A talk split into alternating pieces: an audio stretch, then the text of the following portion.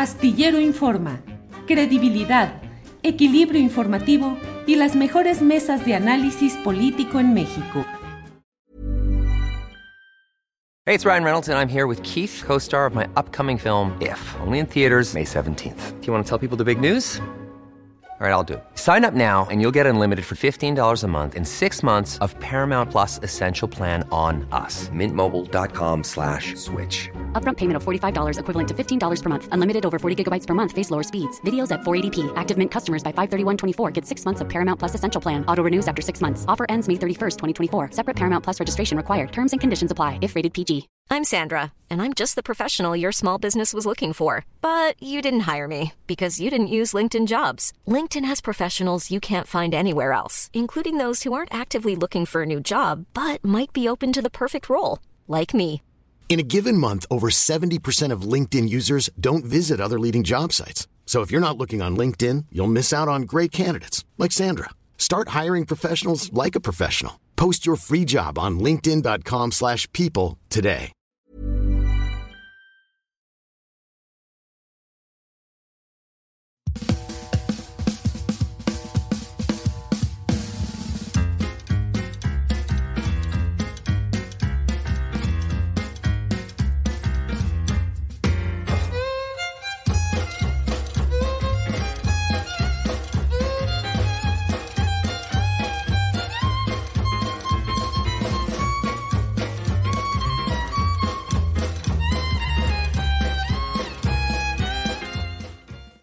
La una de la tarde, la una de la tarde en punto y ya estamos aquí en Astillero Informa. Gracias por acompañarnos en la emisión correspondiente a este martes 27 de febrero de 2024. Tenemos como siempre la información más relevante del día, los hechos más interesantes, el análisis, el contexto, el panorama y también la opinión de nuestros compañeros periodistas que de dos a tres de la tarde estarán con nosotros para darnos luz, para ayudarnos a ir entendiendo lo que sucede en el intrincado mundo de la política electoral, partidista, de todo tendremos aquí y como siempre agradecidos de su presencia en el chat, con sus comentarios que siempre leemos y apreciamos, siempre con cuidado, con respeto a nuestros compañeros que están en ese mismo chat y a las reglas básicas de la convivencia y el debate civilizados. Gracias a todos ustedes y vamos eh, avanzando. Mire, Roger Cadenas dice buenas tardes desde Tabasco, nos informamos objetivamente. Palmiro Ocampo desde Huejuquilla, el Alto Jalisco. Em, desde la Ciudad de México, Felipe Barroso, Dolores Muñoz desde Ensenada, en fin, muchas gracias a todos quienes nos acompañan. Recuerden poner su like, que mucho nos ayuda, suscribirse, volverse a suscribir quienes hayan sido desuscritos, en fin, muchas gracias a todos y vamos de inmediato con mi compañera Alex Fernanda que nos tiene un resumen informativo. Alex, buenas tardes. Hola Julio, ¿cómo estás? Feliz martes. Igualmente, Alex, Gracias por estar aquí, gracias por la información que nos vas a dar. ¿Qué tienes en este día, Alex? Julio, pues el día de hoy arrancamos con la conferencia de prensa matutina, donde el presidente López Obrador hizo dos señalamientos sobre la economía de México y el contexto político. Confesó que tenía preocupaciones por la inflación y negó que alguna fuerza política quisiera desestabilizar al país. Vamos a escuchar. Una cosa que me preocupaba era el que se nos fuese a descontrolar la inflación, porque eso le pega a la economía popular y le pega más a los pobres.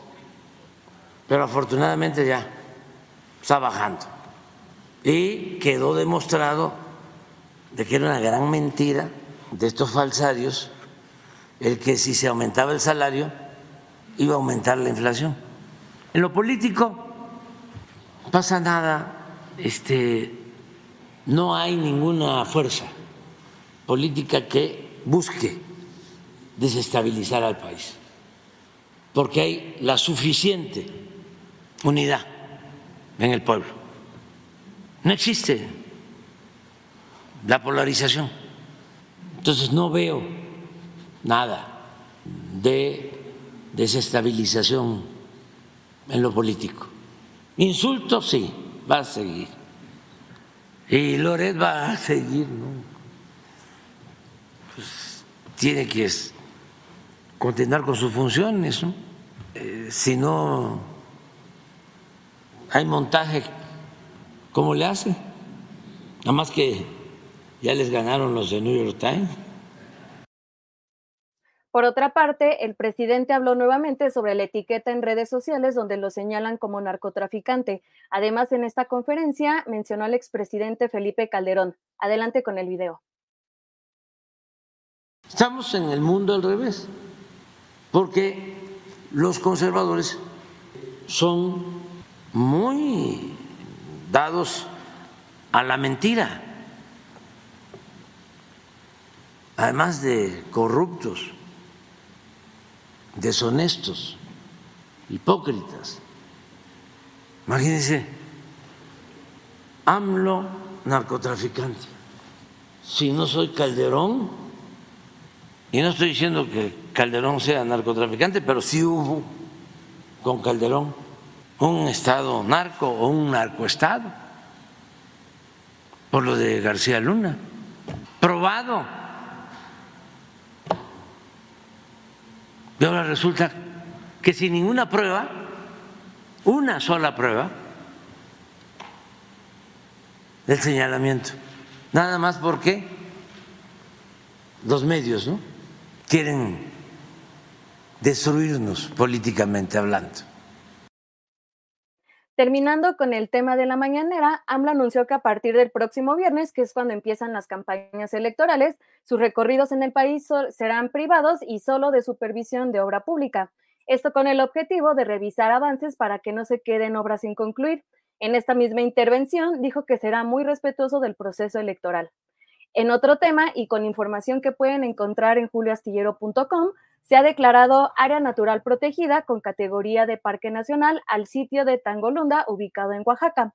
En esta zona, el empresario Ricardo Salinas Pliego operaba un campo de golf. Por medio del decreto publicado en el Diario Oficial de la Federación, el presidente López Obrador prohibió que se realicen actividades relacionadas con el golf, así como cualquier otra alteración al ecosistema de esta zona. También señala que la dependencia encargada de la protección será la Secretaría de Medio Ambiente por conducto de la Comisión Nacional de Áreas Naturales Protegidas. Dicho terreno fue concesionado a Grupo Salinas para un campo de golf en el año 2012 por el Fondo Nacional del Fomento al Turismo, cuya licencia venció en 2023 y el empresario buscaba extenderla hasta 2027. En, sus cuentas de redes sociales, Ricardo Salinas Pliego se burló del decreto y sugirió que hicieran una consulta popular. Finalmente, quiero terminar con un tema delicado que ha causado muchísima indignación a través de las redes sociales. El juez del Tribunal Superior de Justicia del Estado de México, Juan Manuel Alejandro Martínez Vitela, absolvió a un presunto agresor sexual de una menor de cuatro años. A pesar de que los tocamientos fueron corroborados, el juez dijo que las pruebas son insuficientes, pues la pequeña no recordó exactamente el lugar y el horario exacto de la agresión, por lo que el acusado ya quedó en libertad. La madre de la víctima criticó la decisión de este juez, destacando pues la incapacidad de su hija de cuatro años de proporcionar datos precisos del suceso. A pesar de los dictámenes y pruebas presentadas que confirmaban el abuso, el juez consideró que no, no justificaba debidamente la información sobre el lugar y el horario.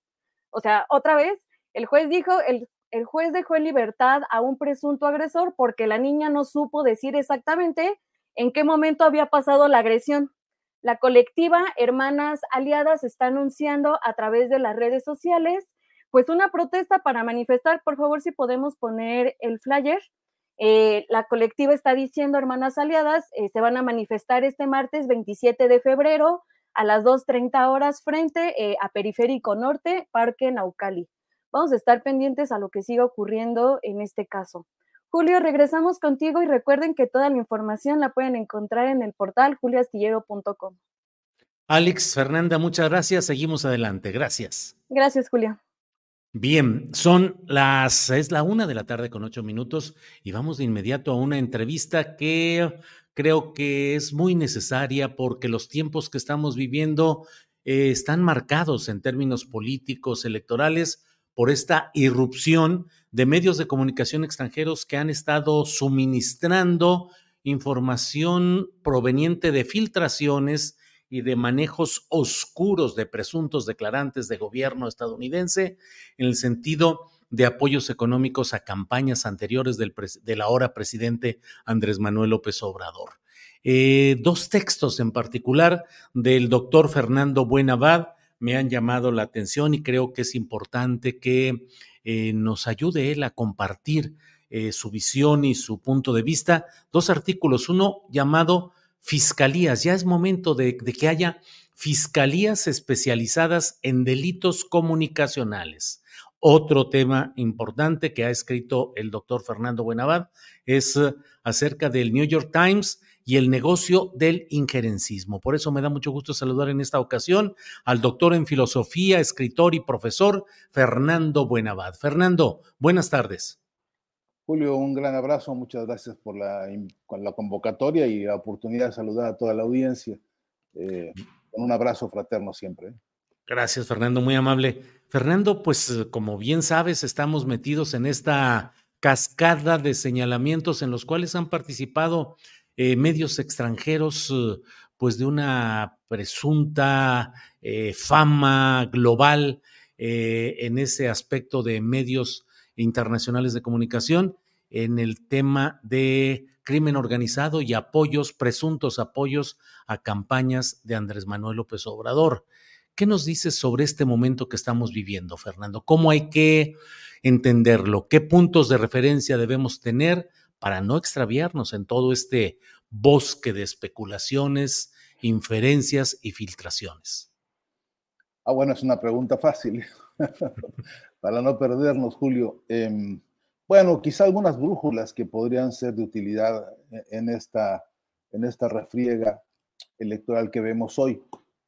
Una condición creo que, que es indispensable eh, que radica en la, necesidad de entender que los tiempos eh, políticos y los tiempos mediáticos han cambiado, eh, que, se ha hecho complejo, mucho más complejo el escenario de las redes de comunicación, de las llamadas redes sociales, eh, que, que, la estructura misma de lo que fueron hasta hace algún tiempo las grandes catedrales mediáticas en el mundo, incluyendo New York Times, incluyendo la propia Televisa con todo lo que esto significa, la propia Sociedad Interamericana de Prensa en América Latina y sus bastiones duros como el Grupo Clarín de Argentina, como el Comercio de Chile, como, como el Mercurio de Chile, como el Comercio de, de, Perú, en fin, como todas estas, este, em, eh, em, lo que yo llamo bases mediáticas que operan en simultáneo con las bases militares en América Latina. Em, esta estructura ha venido cumpliendo distintos eh, papeles a, lo largo de los años recientes y, ellas mismas se han visto transformadas y superadas por otro conjunto de tensiones. Eh, en este momento creo que uno de los, de los factores, de los vectores duros en los paradigmas de la estructura mediática es que, es que la industria bélica mundial ha cobrado una velocidad extraordinaria y ha cobrado una, fuerza de expansión y de, y de, dominación que, están marcando y tiñendo todas las agendas de todos los medios en el mundo. Em, y, esto, para, poder verlo con más detalle, eh, necesitaríamos eso, mostrar un pequeño mapa en el que la, la influencia financiera, política, táctica y estratégica diría yo, semántica de la industria militar global está eh, pautando los medios, los modos, las velocidades, las, los acentos este, con que la, prensa está manejándose hoy. Y México no está ajeno a ese escenario. Eh, ya sabemos que México es un país que, entre otras de las muchas grandes bellezas y riquezas que tiene, pues tiene las riquezas petroleras, tiene las riquezas de litio, tiene, en fin, mares, eh, ríos, montañas, este, tiene minería, en fin, es un país realmente, eh, dicen algunos, bendecido ¿no? por, por las riquezas naturales. Y eso a los ojos de los países hegemónicos, particularmente imperialistas como Estados Unidos, pues es una tentación permanente y jugosa. Y a eso se han dedicado durante muchas décadas. Lo, lo que han tratado de hacer sistemáticamente No sería esta la primera vez de que un medio, en que un medio hegemónico norteamericano inventara ataques contra un presidente en México. Tenemos, ya, te, podríamos armar una biblioteca de las cosas que han sido capaces de hacer y decir a lo largo de, pues por ejemplo, de, los paradigmas de la 4T, de lo que se ha dicho desde la, desde la independencia hasta lo que se ha dicho este, con Cárdenas y, durante la revolución, la influencia mediática norteamericana ha ayudado a construir un imaginario este, que justifica que México tiene que seguir siendo histórica y eternamente un país para ser saqueado. Eh, este es el ingrediente duro, a mi entender, esta es la, moraleja fuerte de esta ofensiva del New York Times, para hablar de esa muy concretamente, este, que, que acabamos de, testimoniar, de, la mano de, por supuesto, de sus cómplices y socios nacionales. No, no se nos puede olvidar que, así como alguna vez fueron a traer a, a Maximiliano de Augsburgo, ¿no? Para que, para que inventara un imperio este, en todo el continente, pues así hay algunos que van a buscar a New York Times y van a buscar a otros medios este, imperialistas para tratar de desbancar proyectos políticos democráticos, con todo lo que esto implique, sin olvidarnos de las contradicciones y las limitaciones. Pero que hay una tensión fuerte, sí, que está teñida eh, enfáticamente por los mecanismos de dominación económica, sí, y que atrás de esa dominación económica están los intereses de la, de la industria bélica mundial, no tengo la menor duda. Habría algunos ejemplos. Y en, síntesis, Julio, lo que, quiero decirte es que eh, hoy, hoy no se puede hacer un análisis de, la, de, la, de los modelos de intervención en cada país sin saber cómo está la caja de resonancia internacional, ¿no? En dónde están moviéndose los hilos, dicen algunos que hay que tener ojo de mosca para poder ver en simultáneo el poliedro de realidades políticas y económicas. No es una casualidad que en América Latina esté avanzando la derecha, no es una casualidad que los personajes de la derecha invoquen a los mismos medios, de los que acabamos de señalar, y no es una casualidad que estén operando lo que algunos llaman hoy en nado sincronizado, ¿no? Este, eh, justamente con el discurso que es el saqueo, la usurpación y sembrar el, discurso en, síntesis de, no hay más que resignarse, no hay más que asociarse, no hay más que bajar la cabeza y estar contentos con que nos exploten. Eh, ese es el mensaje.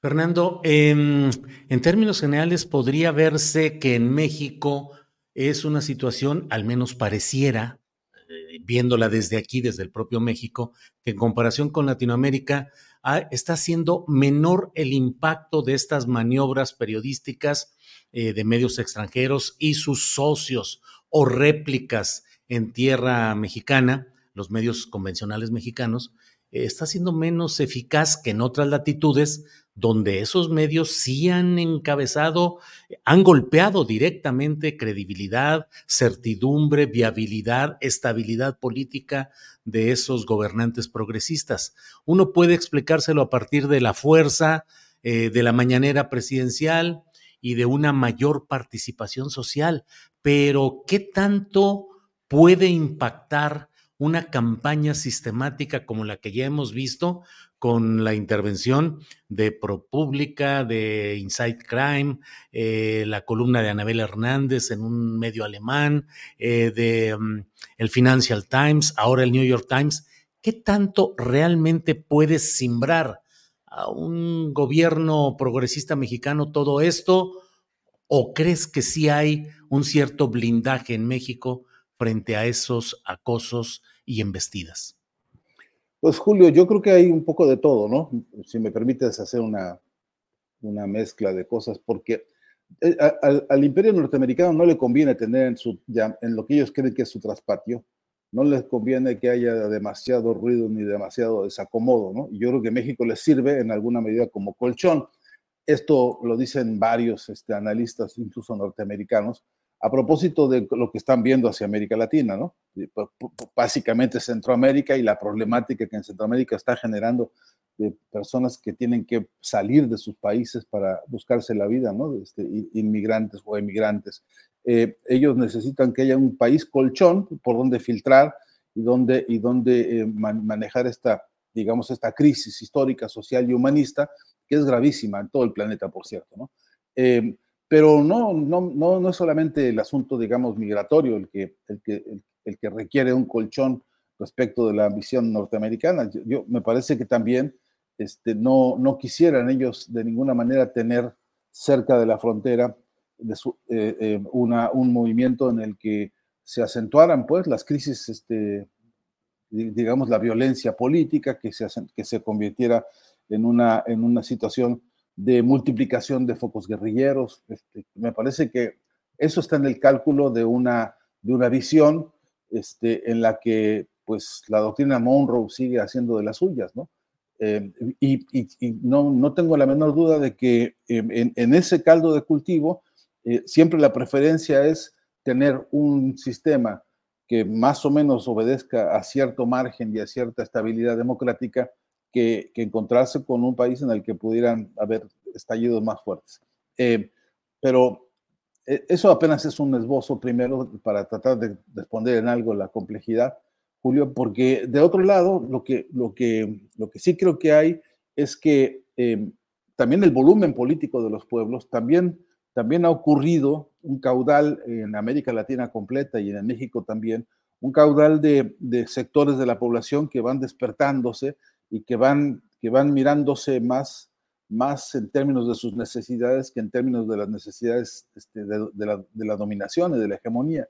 Y esto ha creado, pues eso, corrientes, corrientes de pensamiento y de acción y de influencia política que, sí que, que sí que han movido y que sí que están preocupando a los distintos este, gobiernos en la región y sobre todo a los gobiernos que más obligados están a rendirle cuentas a, los intereses norteamericanos. Eh, y en eso no hay duda que una de, sus columnas vertebrales más duras es, es la, columna vertebral de la, de la Alianza Mediática Continental, que opera como eso, que opera como un bastión de, de, te repito, donde hay bases militares, hay bases mediáticas operando en sincronía. Y y, esto, pues, a mi entender, implica, desde luego, inversión, implica gasto, pero implica un programa, un programa, lo que entiendo como un programa semiótico, un programa de contenidos, un programa ideológico, en el que, pues, por lo menos la satanización de, todo, de toda protesta, por supuesto, la persecución de los, de los, de los liderazgos, la, la, generación de calumnias, de, de falacias, etcétera, este, es un gran mercado, es un gran negocio. Y no tengo duda de que, al menos con México, eh, se han encontrado con una doble circunstancia mezclada, desigual y combinada, dicen algunos autores, en la que sí que por un lado hay una, hay una, una propuesta de pensamiento y de, definiciones políticas de corte nacional, nacionalista incluso, este, eh, creo que en el sentido más, más este, halagüeño de ese, de ese término, eh, que, que, también tiene otros y muy deleznables, eh, en el sentido incluso de una identificación, de una reivindicación de, los pueblos, ¿no? que, que, ha venido dándose paso a paso con algunas medidas, este, algunas reformistas, otras asistencialistas, pero que le ha dado algún oxígeno a la base social más importante del país, incluso la más añeja, ¿no? Este, entendiendo que todo esto es todavía insuficiente, por cierto, ¿no? Hay que siempre decirlo porque si no, no, no, nos equivocaríamos en el, casi en cualquier diagnóstico. Pero de todas, todas, es una relación, creo, este, en la que, por un lado, viviéndose esta realidad de un país que tiene insurgencias de teóricas, políticas, de, defensa popular, de defensa nacional, etcétera, pues ahí tenemos un país altamente infiltrado por el espionaje de la CIA, de la DEA y de cuanto organismo te puedas imaginar, nacional y extranjero, que, espían riquezas, que, que espían, saben a veces más de lo que sabemos nosotros sobre las riquezas marítimas, por ejemplo, que saben más que nosotros muchas veces sobre las riquezas minerales este, que México tiene y muchas. Es decir, hay un, hay un caldo de cultivo de información que se, que se produce por, por la vía de un sistema de espionaje, en el sentido del espionaje científico incluso, y que, y que, y que no atrae beneficios para el país, pero sí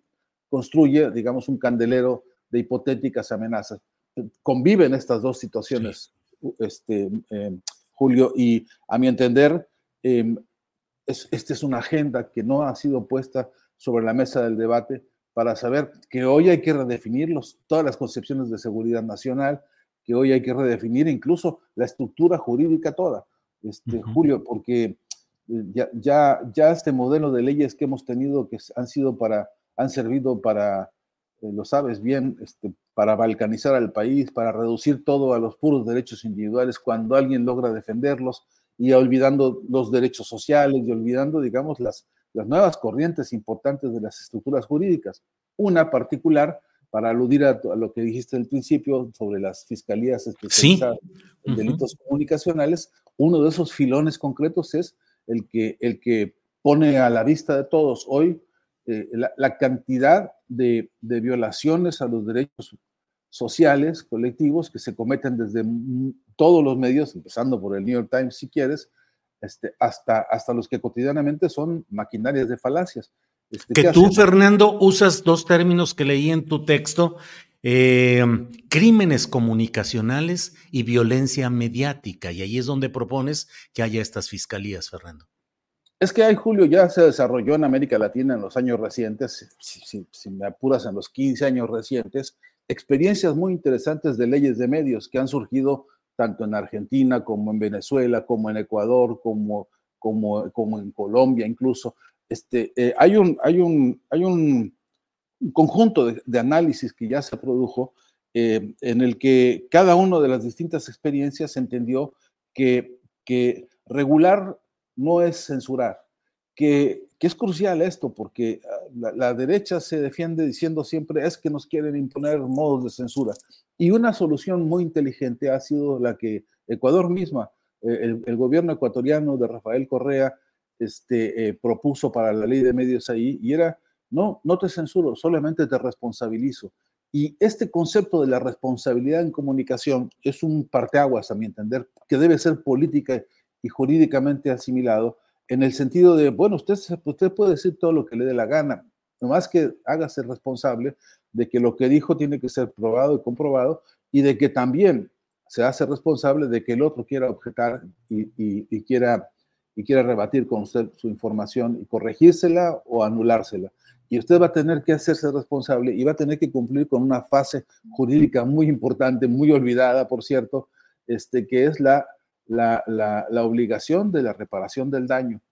Y en materia de comunicación, Julio, esto es un desafío enorme, porque eh, como, el daño se hace exponencialmente y no sabes a dónde fue a parar la canallada que se dijo contra una persona o un movimiento político o una, qué sé yo, en una decisión de Estado o de, o de, grupos civiles, este, como no sabes a dónde va a parar, entonces deberá haber un sistema, y esto es interesantísimo porque ya involucra incluso a los proyectos de investigación tecnológica. Deberá haber sistemas en los cuales el alcance de la medición de la responsabilidad de lo dicho sea posible contenerlo como reserva para poder después exigir la reparación del daño hasta el último rincón en el que produjo alguna afectación, una acusación, una calumnia, una cualquiera de las cosas que se hacen y se dicen este, eh, eh, hoy por hoy y que transitan por los medios.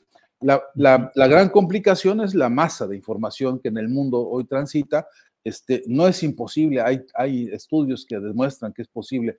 Bueno, la inteligencia artificial es prueba irrefutable de que se puede rastrear perfectamente toda información, ordenarla, jerarquizarla y proponerla para síntesis muy específicas. Y yo creo pero fíjate, Fernando, si me permites aquí, antes de que pasemos de, eh, sobre el tema de la inteligencia artificial, ¿qué tanto hemos entrado ya a una nueva etapa en la cual nuestros criterios de análisis periodístico y de valoración de los medios correspondían a ese mundo de los impresos y lo electrónico como lo conocimos, pero qué tanto hoy estamos entrando ya a una nueva etapa de falsificaciones, creaciones de contenidos detectables, sí, mediante sistemas, eh, investigaciones posteriores, pero no en su momento en el que impactan. ¿Qué tanto hoy entramos ya a la etapa de la disolución de los criterios periodísticos de veracidad y responsabilidad? Pues entramos en una, como en casi todo en, estos tiempos, en una gran transformación, este, eh, especialmente metodológica también, ¿no? Porque hay que ver que si si para analizar las problemáticas de hoy agarramos el librito de los años 50, vamos a tener problemas muy serios en términos de la comprensión de los hechos mismos, y no solamente de los hechos, sino de cómo, cómo organizarlos, cómo jerarquizarlos, y luego ser muy conscientes de que hay una cantidad de fenómenos nuevos, sé lo que digo, subrayo la palabra nuevos, que no estaban en el presupuesto de los análisis teóricos de hace 15 o 20 años. Así que por eso es que se requiere un músculo de trabajo teórico metodológico pegado íntimamente con el concepto del tiempo real. ¿no? Es decir, que necesitamos hacer investigación sobre la problemática comunicacional, la producción comunicacional y la repercusión de la comunicación en tiempo real para asegurarnos, uno, de que hay verdad, y todavía es posible, te puedo garantizar que en el mundo de la filosofía este es un debate central, no perder la noción de la verdad porque perdemos sino una orientación central en la, en la conducta de los pueblos. Pero esa verdad tampoco es una, una no es un monolito que se quedó en el pasado con un conjunto de preceptos. También ese concepto eh, está dinamizándose en, el sentido de la, de la, de, la, dinámica de los hechos, de la, dinámica de los problemas. Entonces, pero también es cierto que esa verdad hoy tiene otro requisito de este tiempo, que es la, el, el, requisito de los consensos. Em, y, y, es un vector y es un paradigma que debe atravesarlo todo. La conducta de las, de las, de las em, empresas de comunicación, digamos, los fenómenos de crimen comunicacional, eh, deberían ser analizados en, en, términos de este proceso, de esta estructura metodológica que deje ver, uno, cómo están los consensos, luego, cómo están los, los disensos, cómo están las, las amplitudes y la profundidad del, del, del hecho, para, para poder medir eh, incluso el, el dilema de la participación. Es decir, cuántos le metieron la mano a la calumnia que se está difundiendo por todos lados. Si hay alguien que fue capaz de sentarse en algún momento de alguna de las tardes de los días anteriores y dijo, vamos a sacar una noticia nosotros en la que le vamos a decir a López Obrador que es narco y armamos con esto una movida total, si se puede probar o no se puede probar, en el mare magnum de lo que se va a lanzar, no pasa nada porque no va a haber ni, ni estructura jurídica que nos reclame, no va a haber ni, ni, ni, fortaleza eh, de jurisprudencia alguna que nos cite a revisar este, fundamentos, preceptos o tendencias este, eh, de la justicia en el mundo hoy. Nada, lo que tienen es impunidad pura y dura. Este ejemplo que, que, estoy citando ahora, este, perdón por aterrizarlo tan, tan bruscamente en un caso, pero es que es un caso que es paradigmático, es para estudiarlo, y no solamente porque se refiere a un presidente en gestión, sino porque de, lo que se trata es de descalificar una organización política y un, y un periodo histórico. Detrás de esto se trata de ensuciar, y ensuciar es un delito comunicacional hoy, que debería estarse sancionando eh, eh, de, manera, de manera muy dinámica, muy abierta, muy participativa y muy consensuada porque Julio, están en riesgo todos, tú, yo, cualquiera que está expuesto a que un día un señor que se haga llamar teacher o pupil o como sea, entonces venga y te diga, pues este es no sé qué, este, inventa el adjetivo que te guste, y entonces este, eh, tú no tengas posibilidad ninguna de recurrir a ningún amparo colectivo, como son las leyes, ¿no? A ningún amparo de organización colectiva, eh, comunitaria, social, como se llaman los cuerpos, deberían ser los cuerpos jurídicos. Entonces, sí que la problemática se ha vuelto inter, multi y transdisciplinaria, sí que hace falta que los abogados hoy estudien necesariamente comunicación, sí hace falta que todos los comunicólogos estudien, por supuesto, derecho, jurisprudencias y tradición de lo, que entendemos como filosofía del derecho, y que haya una multi y transdisciplina para poder tener para poder atender la condición de estudiar y trabajar en tiempo real sobre todos los fenómenos que conocemos hoy este, en materia de, por ejemplo, este, delincuencialidad comunicacional. Porque te tengo la mala noticia, Julio, de que encima de todo esto tiende a empeorar, ¿no? Porque encima de todo, ahora, de aquí a los procesos electorales, este, en este año el mundo enfrentará, dicen algunos, el récord mundial de procesos electorales, ¿no? Bueno, México es un caso y, ya estamos viéndolo. Venezuela es otro caso y ya estamos viendo las ofensivas. Eh, eh, en Argentina habrá todavía, falta año y medio, pero habrá dentro de año y medio procesos electorales eh, para cambiar diputados y ya estamos viendo los escenarios en los que hoy se ejerce procesos de descalificación, procesos de criminalización de personas, procesos de, en fin, de, de, de metodología para ensuciar este, em, a todos aquellos que no, que no le gustan al que está sentado en el poder y que decide un día con qué adjetivo te va a ensuciar la mañana, el día o la vida entera. Eh, ante eso, eh, ante este cambio, digamos, de paradigmas a nivel internacional, global e histórico de todos estos fenómenos, la inmensa mayoría de nuestros métodos de investigación, de análisis, incluso de exposición, eh, se han venido quedando medio arrumbados, Julio, y yo tengo la impresión, lo digo con todo respeto y salvando las excepciones que hay que salvar siempre, que, nuestro, que nuestra narrativa no está a la altura de la historia. Nuestra narrativa no está a la altura de la historia. Fernando, pues como siempre, muy agradecidos de poder contar con tu presencia, tu participación. Se están viviendo momentos tensos, duros en México con esta acometida de estos medios internacionales, las narcoetiquetas en las redes sociales, la impunidad con la que se mantiene esa narrativa sin demostración periodística, sin pruebas, sin consistencia, pero tratando de generar por lo pronto una violencia mediática que ojalá y no devenga, como en otras latitudes, también en violencia física y en provocación para tratar de descarrilar procesos electorales. En eso estamos, Fernando. Una última línea, si me permites. no, adelante. Hay que, agregarle, Julio, a esto un, un aparato de Estado y sobre todo gobiernos como el de México, que teniendo magníficas ideas en materia de comunicación, que habiendo hecho cosas tan excepcionales como la mañanera y, y, algunos otros episodios de, de, comunicación del propio presidente, eh, resulta que es insuficiente, porque resulta que hoy incluso la estructura del Estado, eh, si hubiera que volver a estudiar la historia de la construcción de los estados, necesitaríamos incluirle hoy eh, unidades de comunicación, de política, de información de lo que los estados son y, cómo los estados tienen que desarrollar modelos de ofensiva y de contraofensiva cultural para defender en sus estructuras más, más íntimas lo que representan y encarnan como construcción colectiva que debe representar a todos con igualdad de oportunidades, con igualdad de derechos y con igualdad de condiciones sobre todo. Y, y, este capítulo, hoy por hoy en México se ve muy flaco.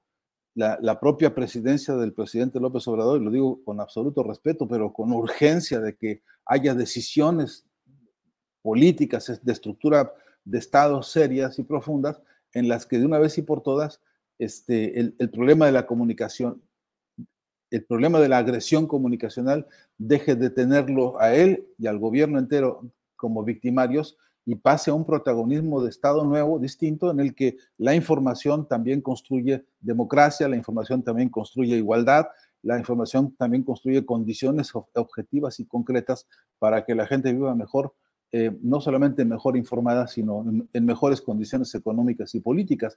Y en eso hoy el, el factor comunicacional está jugando un papel decisivo. Eh, así que a, todo este paisaje que decíamos, agreguémosles nuestras propias debilidades comunicacionales para que, para que también pongamos en claro que algunas de las derrotas que se viven este, también provienen de haber descuidado muchos frentes, ¿no? Así es, Fernando. Pues como siempre, muy agradecidos de esta posibilidad de platicar contigo, Fernando, y seguimos adelante, que hay muchas cosas de las cuales platicar en estos días y en esta inicio de campaña este viernes a tambor batiente aquí en México. Fernando, como siempre, muchas gracias. Hasta siempre, Julio, un gran abrazo. ¿eh? Igual, hasta luego. Bien, es la una de la tarde con 37 minutos. Buscamos eh, tener comunicación en un ámbito no solo lo deportivo, sino lo institucional, eh, respecto a algo que sucedió en el reciente medio maratón de Guadalajara, donde un corredor de élite eh, fue atropellado por una motocicleta en la cual iba un eh, presuntamente un juez o un organizador del mismo medio maratón.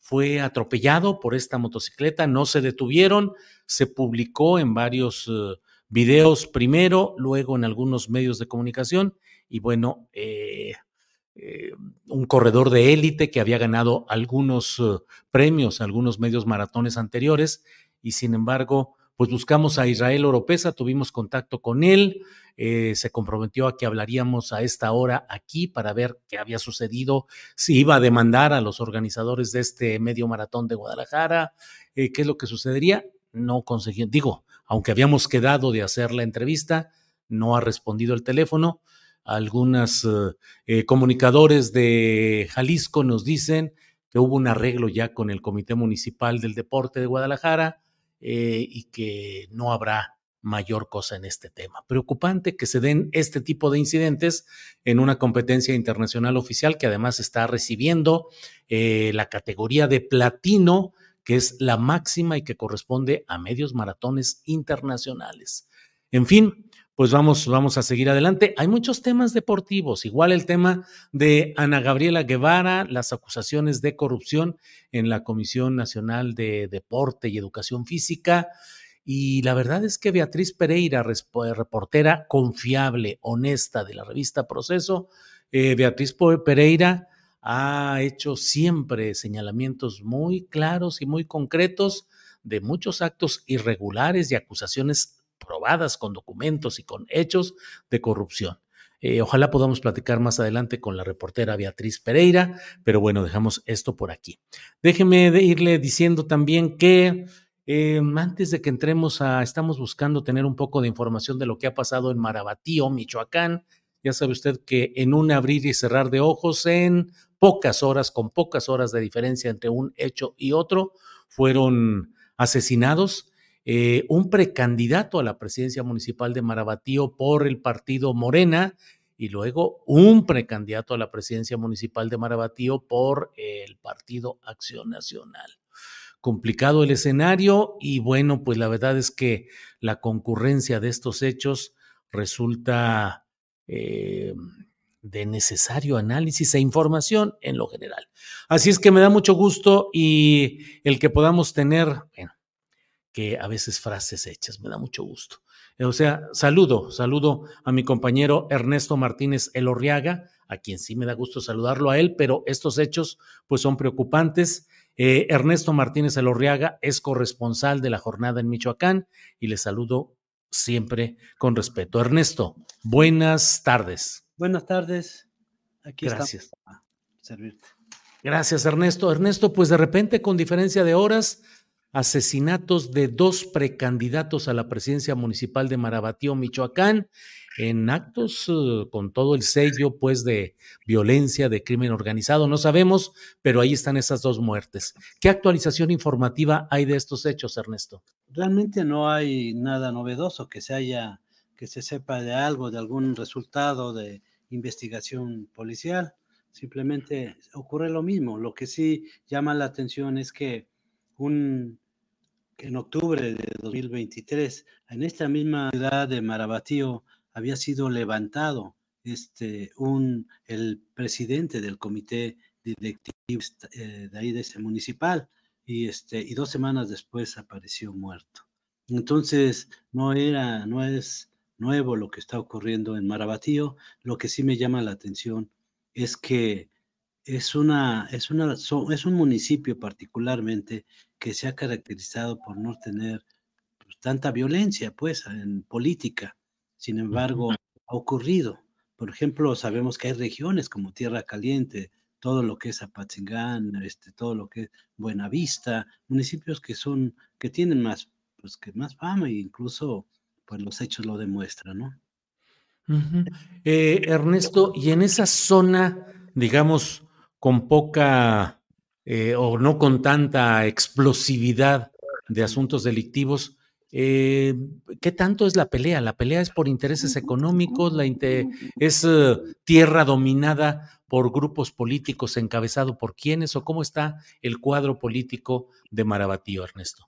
Sí, yo lo que he observado en torno a la política de Marabatío es que los, los partidos han sido muy, o los candidatos han sido muy móviles, es decir, por un lado primero contendieron por PRD, luego contienden por PAN y este e incluso pues últimamente contienden por Morena, ¿verdad? Son no es tanto como que se perciba algún cacicazgo, algún grupo político importante, sino yo lo que observo es que son personas particulares que se, que se mueven y que se están moviendo en el ámbito político. El, hay que recordar que el PAN gobernó Marabatido dos periodos anteriores al que está actualmente.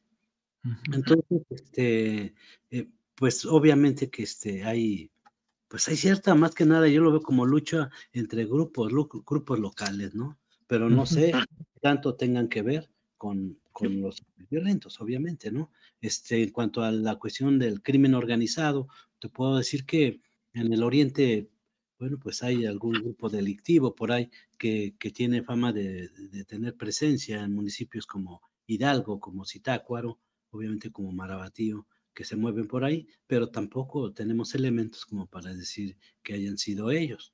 Se llama la atención que hayan sido dos asesinatos en cuestión de horas, pero pues hay que recordar que fue el este Miguel Ángel Zavala, ¿no? Que este, quien, quien fue este quien es un doctor, si mal no recuerdo, y después, de más noche en la, tarde, fue precisamente un transportista, Armando Pérez, ¿verdad? Del PAN.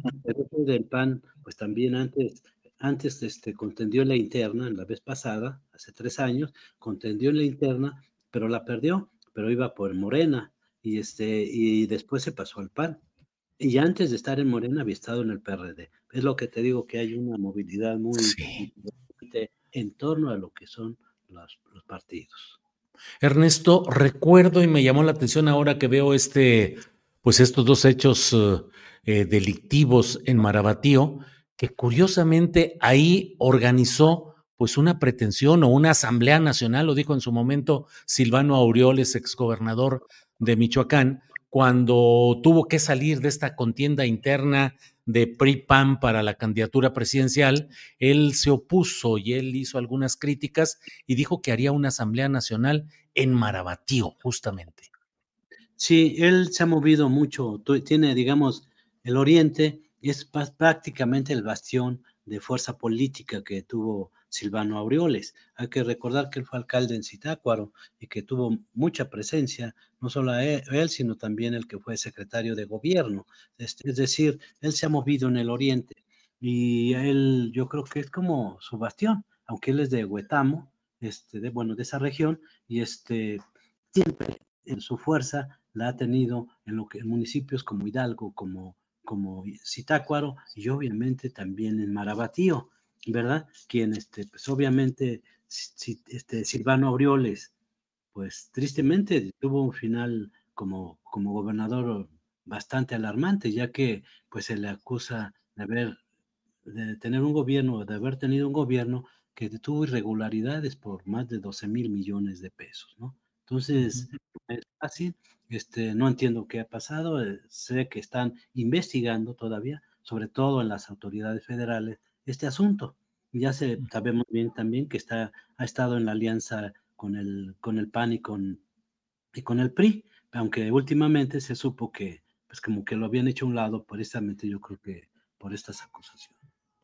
Ernesto, pues estaremos atentos a lo que suceda en un estado, Michoacán, donde pues hay mucha movilidad política, movilidad interpartidista, muchos intereses, producción, economía, política, y vienen las decisiones respecto a presidencias municipales, diputaciones locales, donde esos factores de poder se potencian y se expresan a veces de manera violenta. Ya iremos viendo qué es lo que sucede en la siempre caliente política de Michoacán. Así es que, pues ahí vamos, Ernesto. Hasta luego. Con cuidadito y con todo, pero siempre abrazo y respeto a la actividad periodística. Ernesto, que estés bien. Hasta luego, que estés bien. Hasta luego, gracias.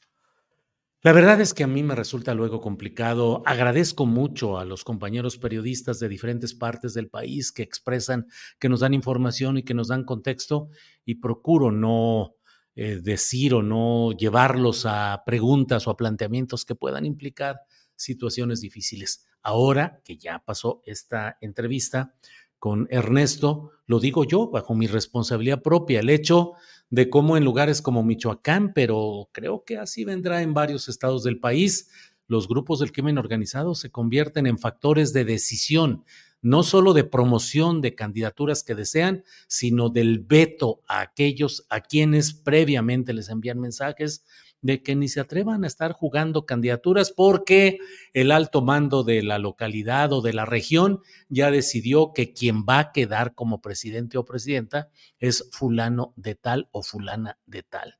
Esa es una realidad que sucede sobre todo en lugares tan calientes como son Guerrero, Michoacán, mm, Zacatecas, Sinaloa, Sonora, Chihuahua, Tamaulipas. Bueno, son lugares donde eh, hay esa, mm, no solo la promoción de dar dinero para las campañas, para artículos utilitarios, para promoción del candidato que desean. No, ahora es también el hecho de advertir que no se metan y que muchos de esos personajes terminan silenciosamente retirándose y diciendo no voy a la precandidatura, me hago a un lado, no voy a la convención correspondiente y se acabó. En fin, iremos viendo qué es lo que sucede por ahí. Y ya que hablamos de estos temas, déjeme decirle eh, cómo me va llamando la atención el hecho de que de pronto el calderonismo, em, relegado, acusado, señalado con García Luna en el bote en Estados Unidos y en espera de que haya una sentencia luego de que ya fue declarado culpable, pero falta precisar cuántos años, precisar la sentencia específicamente. Bueno, ese calderonismo está agarrando vuelo en el ámbito del panismo de Xochitl Gálvez, del propio MC y perdón, y de Santiago Tabuada en la Ciudad de México. Santiago Tabuada, el aspirante a gobernar la Ciudad de México, pues yo no sé si es una jugada desesperada o audaz, pero está rehabilitando a calderonistas de manera expresa. Calderonistas que los tres que le voy a nombrar Javier Lozano, que usted sabe que, bueno, en las redes sociales se plantea de una manera jocosa, burlona, irónica. Si dice, ya perdió Santiago Taboada porque el que lo está apoyando ya abierta expresamente es Javier Lozano y Javier Lozano es un rey Midas al revés todo lo que toca política y electoralmente es derrotado y no ha podido sostenerse en un proyecto político, alguno del cual recuérdese aquella estancia de horas como vocero de la Coparmex, que más tardó en anunciarse que entraba como anunciarse que salía de ese eh, fugaz cargo está Javier Lozano, está Ernesto Cordero, que fue eh, el delfín de Felipe Calderón. Felipe Calderón quería que su sucesor, si lograba modificar términos constitucionales, quería empujar a quien era pues su alter ego, su verdadera carta, eh, con un afecto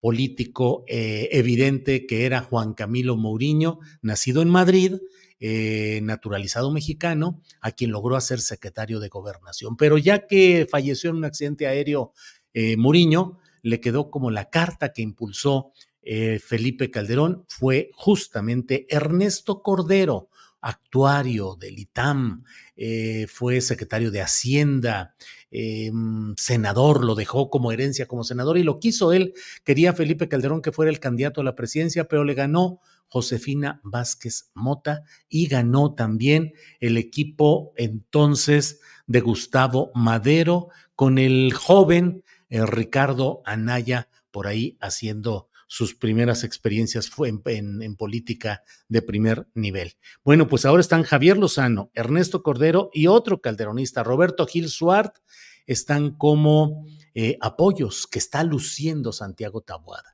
es porque se siente tan seguro que cree que puede cometer errores o audacias como estas, o es que la siente tan complicada que dice echar mano de lo que sea, porque además Javier Lozano con aquel episodio de eh, Chen Li Yegon, eh, Copelas o Cuello, pues estuvo acusado, no, no, no sentenciado, no procesado, señalado siempre por el hallazgo de dinero y las acusaciones que hizo este ciudadano de origen oriental. Eh, Ernesto Cordero también lo acusaron de recibir dinero para determinadas votaciones en el Senado. Ya Gil Suar también ha estado en acusaciones y ahora están ahí de apoyo a Santiago Tabuada. Bueno, pues iremos viendo qué sucede en ese terreno. Pero déjeme ahora em, entrar al tema que me parece que es em, eh, necesario abordar, el hecho de lo que está sucediendo con Carlos Loret de Mola, que ha sido llamado a comparecer ante un juzgado luego de la acusación que en su contra presentó Pío López Obrador. ya iremos viendo los términos exactos, em, pero eh, específicamente es porque, según lo que dio a conocer el propio eh, Loret de Mola, se estaría en presencia de mm, eh, una acusación y una demanda de 200 millones de pesos de pago de compensación a Pío López Obrador por estas acusaciones. Miren, Carlos Loré de Mola publicó esto. En este momento estoy entrando al juzgado. Esto fue a las 10 de la mañana con 26 minutos de hoy. En este momento estoy entrando al juzgado. Pío López Obrador, hermano del presidente de México, me demandó quiere que le pague 200 millones de pesos por haber presentado los videos en los que aparece recibiendo dinero clandestinamente en sobres amarillos y diciendo que todo es para su hermano. Es el mundo al revés. Yo soy el que se sienta en el banquillo de los acusados. Yo soy el que va a ser interrogado. Así la libertad de expresión en el sexenio de López Obrador. Y bueno, pues no hay que eh, la propia Xochitl Gálvez rápidamente, como luego dicen, asegundó sobre este tema. Em, rápidamente puso, solo un gobierno autoritario persigue a periodistas mientras otorga impunidad a corruptos. Yo denuncié a Pío López Obrador en la Fiscalía General de la República y no lo han citado a declarar. Sigamos alzando la voz para defender la libertad de expresión y el periodismo libre. No nos van a callar. Mi solidaridad contigo, Carlos Loret. Pues eso es lo que dice Xochitl. Eh, Jorge Álvarez Maínez, obviamente, aparece, pues eh, dice, si no me cuelo aquí, ¿dónde agarro tribuna? Y dice, mi solidaridad contigo, Carlos Loret. Ningún periodista debe comparecer en un juzgado por hacer su trabajo y ejercer su libertad. Bueno, pues son estos planteamientos. Déjeme tratar de avanzar antes de que lleguemos al momento de nuestra mesa de periodistas en cinco o seis minutos más, déjeme decirle que creo que hay dos planos en este terreno. De ello podremos abundar un poco más en la videocharla astillada de esta noche, pero son dos planos. Uno es el plano político y otro es el plano jurídico o judicial. En el plano político no podemos cerrar los ojos ante el hecho de que Carlos Loret de Mola se ha convertido en un instrumento que busca la demolición de las opciones de la llamada cuarta transformación financiado por Roberto Madrazo Pintado y por gente cercana al mismo Silvano Aureoles, exgobernador perredista de Michoacán, del que hemos hablado en eh, momentos anteriores.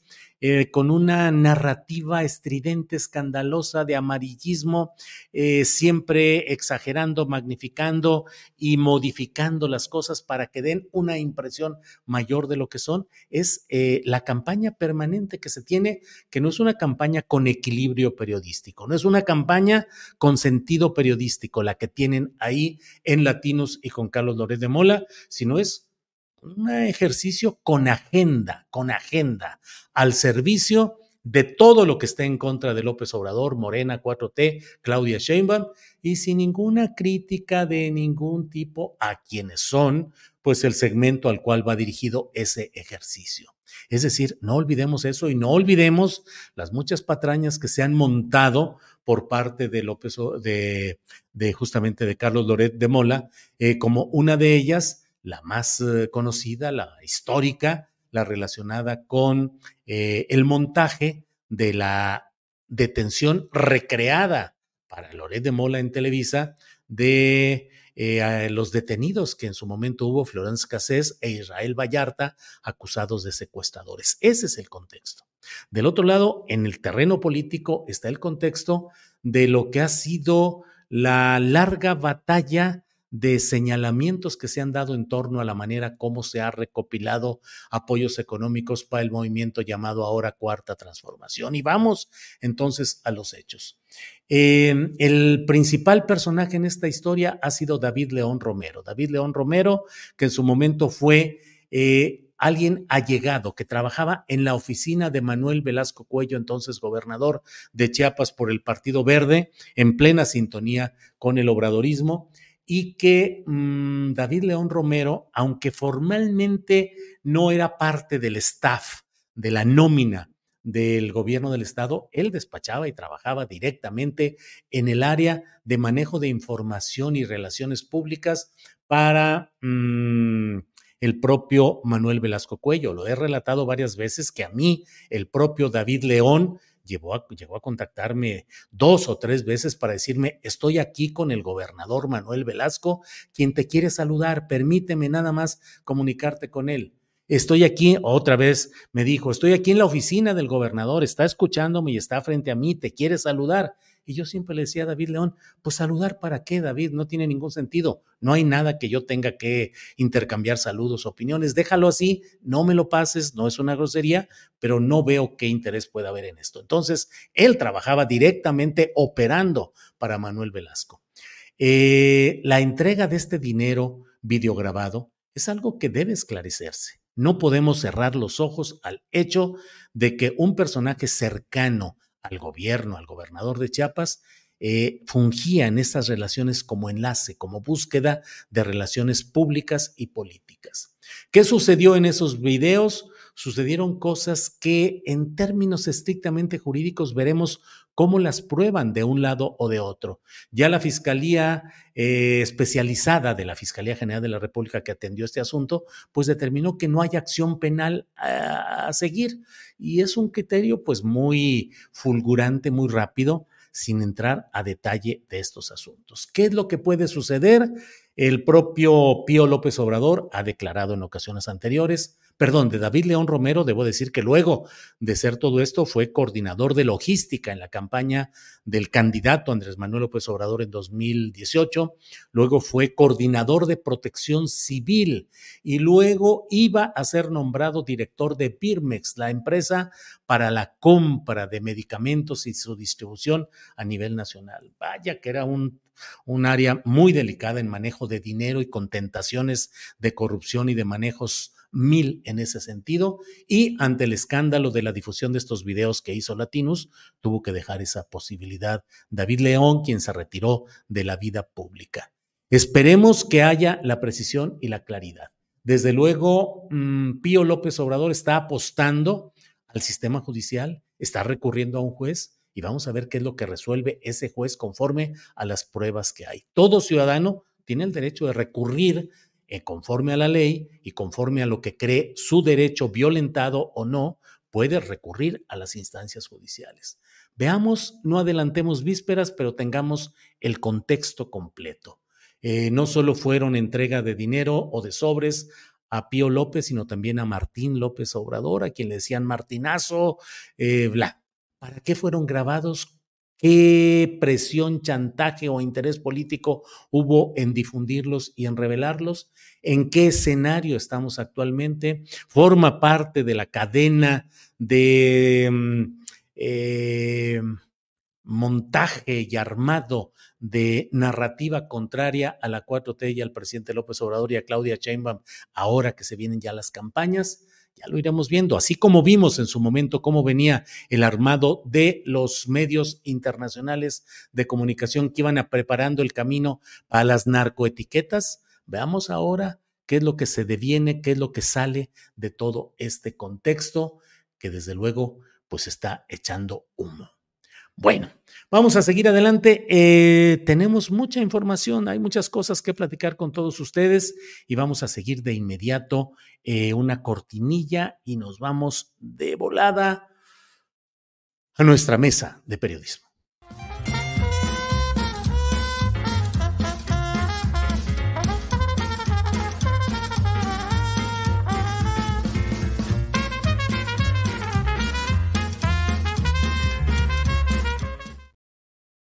Ya estamos por aquí, ya está don Arnoldo Cuellar. Arnoldo, buenas tardes. ¿Qué tal, Julio? Muy buenas tardes. Arturo, bienvenido. Arturo, buenas tardes. Buenas tardes, Julio. Buenas tardes, Arnoldo. Como siempre, con. A Temoris no le digo nada porque no se ve ahí, no sé qué esté haciendo. ¿Quién sabe? Temoris Greco. Ahí está. Oye, Arturo, ahora vamos a echarle carrilla a Temoris. Temoris llegando tarde, ¿de qué se trata o qué onda? Temoris, ¿qué horas son estas? no, yo ya. Hay alguien que pone el desorden. No, si yo ya, si yo ya, ya estaba más, bien en internet, como que se ¿verdad? A, a tu relato, ¿cómo dijo, cómo dijo el presidente que, que tenía un tutuchipazo? Pues algo. Tutupiche. Ah, un, un, tutupiche, pues algo con, con, una etimología similar. Ándale, un tutupiche o algunas cosas por el estilo. Bueno. digital internetico, digital, de todo. Pues bienvenidos, gracias por estar aquí. Hoy que hay mucha información realmente interesante, vamos a empezar con Arturo. Arturo, ¿cómo vas viendo el tema del citatorio a Carlos Loret de Mola ante juzgados por una demanda que ha presentado Pío López Obrador, según lo que ha dicho el propio, López, el propio Loret de Mola? por 200 millones de pesos. No hay más detalles todavía hasta donde he estado husmeando, pero ¿qué opinas de todo este episodio y las relaciones y los videos, todo lo que está sucediendo, Arturo? Híjole, pues mira, creo que es un tema sensible, o sea, creo que eh, puede no gustarme eh, la forma en la que Carlos Loret realiza su trabajo, eh, pero me parece que ante una revelación como la que se dio en, estos videos de entrega de recursos eh, en efectivo a Pío López Obrador, eh, que éste acuda a la vía judicial eh, es, un despropósito, pues, ¿no? la exhibición ha quedado, pues, notablemente evidenciada y me parece que ni siquiera podríamos hablar ya de que era un acuerdo entre particulares o porque el propio presidente dijo, bueno, pues eran recursos que iban para el movimiento porque estábamos luchando por la transformación. Entonces, este, eh, creo que el recurso de la judicialización eh, es uno de, las, eh, de los mecanismos de presión sobre periodistas y comunicadores de cualquier signo y que quizás a estas alturas pues resulte simpático o, empático para las personas que simpatizan con el López Obradorismo, pero eh, desde una perspectiva como periodista, como, como comunicador que soy, este, me, parece, me parece excesivo. Eh, seguramente no conozco, no conozco el, la lata, no conozco la litis de la demanda, pero hay, hay evidentemente un, eh, eh, pues un razonamiento político en torno a eso, eh, con el que pues sencillamente no, no, no creo que pueda coincidir. Bien, Arturo. Em, Arnoldo Cuellar, ¿qué opinas de este tema? Loret de Mola ante juzgados con demanda por 200 millones de pesos por Pío López Obrador. Arnoldo. Bueno, pues gracias, Julio. Primero revisemos que debe tratarse de una demanda por daño moral, base a la la legislación del daño moral que sustituyó a, la penalización de los delitos de opinión. en ese caso se ventila ante un juzgado civil, no intervienen para nada fiscalías, directamente ante un juez, el juez va llevando el proceso y te lo digo porque soy experto, yo estuve dos años también como acusado por daño moral por un comunicador, un empresario de la comunicación de Guanajuato que tiene una televisora y del cual trabajamos un reportaje en su momento varios medios porque no le pagaba los impuestos al municipio de Guanajuato y usaba la televisora para chantajear y la deuda había llegado a una cantidad cercana a los 100 millones de pesos. Entonces él demandó a, mí y a una activista de transparencia por esos 100 millones de pesos. Por supuesto ganamos el juicio, Loret de Mola tiene muchísimas posibilidades de ganarlo. Eh, sin embargo, se equivoca Carlos Loret cuando dice que este es un atentado contra la libertad de expresión del gobierno de López Obrador, porque todo el tema está en manos del Poder Judicial. Me imagino que es el Poder Judicial de la Ciudad de México, ¿no? Eh, Pío López Obrador está cometiendo un error terrible porque si pierde, lo cual es lo más probable, puede ser sujeto a un juicio por gastos y costas, que puede ser tasado en base al monto de su demanda, y entonces ahí sí lo quiero ver, ¿no? Entonces, bueno, pues a mí me parece muy bien que este tipo de diferendos se ventilen de esta manera en juzgados donde pueden aportar argumentos, donde Carlos tiene perfectamente la posibilidad de defenderse y, Pío López Obrador y sus abogados de señalar en qué consideran que se dañó eh, su fama pública, ¿no? Y entonces, vamos, esto debería ser normal en una democracia funcional con una división de poderes eh, también los periodistas estamos sujetos a ese tipo de, litigios y es mucho mejor eso a que te acusaran de difamación o la vieja ley de imprenta, ¿no? Eh, con todo ese tipo de cosas. Entonces, no le veo mayor, mayor tema, salvo la raja que le pueda sacar el propio Loret eh, en su medio, de nueva cuenta señalando a Pío López Obrador, que bueno, pues que se me hace un flanco débil de todo el tema de la familia del presidente, ¿no? Bien, Arnoldo, gracias. Eh, Temoris Greco, ¿qué opinas de este asunto? Pues, pues me parece pésimo, O sea, es, a ver, en primer lugar, eh, no está aclarado, o sea, eh, Pío, Pío López, López Obrador está como reviviendo un tema que a nadie más que a él le conviene sepultar. O sea, aparece este hombre, David, David, León, personero del entonces gobernador de Chiapas, aparece dándole dinero, dándole dinero en efectivo, dinero del cual no fue enterado eh, el INE, del cual no fue enterado el SAT, y que, y que, y que no se justifica. Y, eh, que si, si, fue dinero para apoyar a Morena en aquellos momentos, lo que sea, es, es, dinero que tiene que pasar por los canales legales y si no, es dinero que, que, que tiene una, una, transmisión legalmente cuestionable. ¿Y cuál, cuál, cuál es el propósito? Eh, han intentado soportar el tema como por qué lo saca Pío López Obrador otra vez.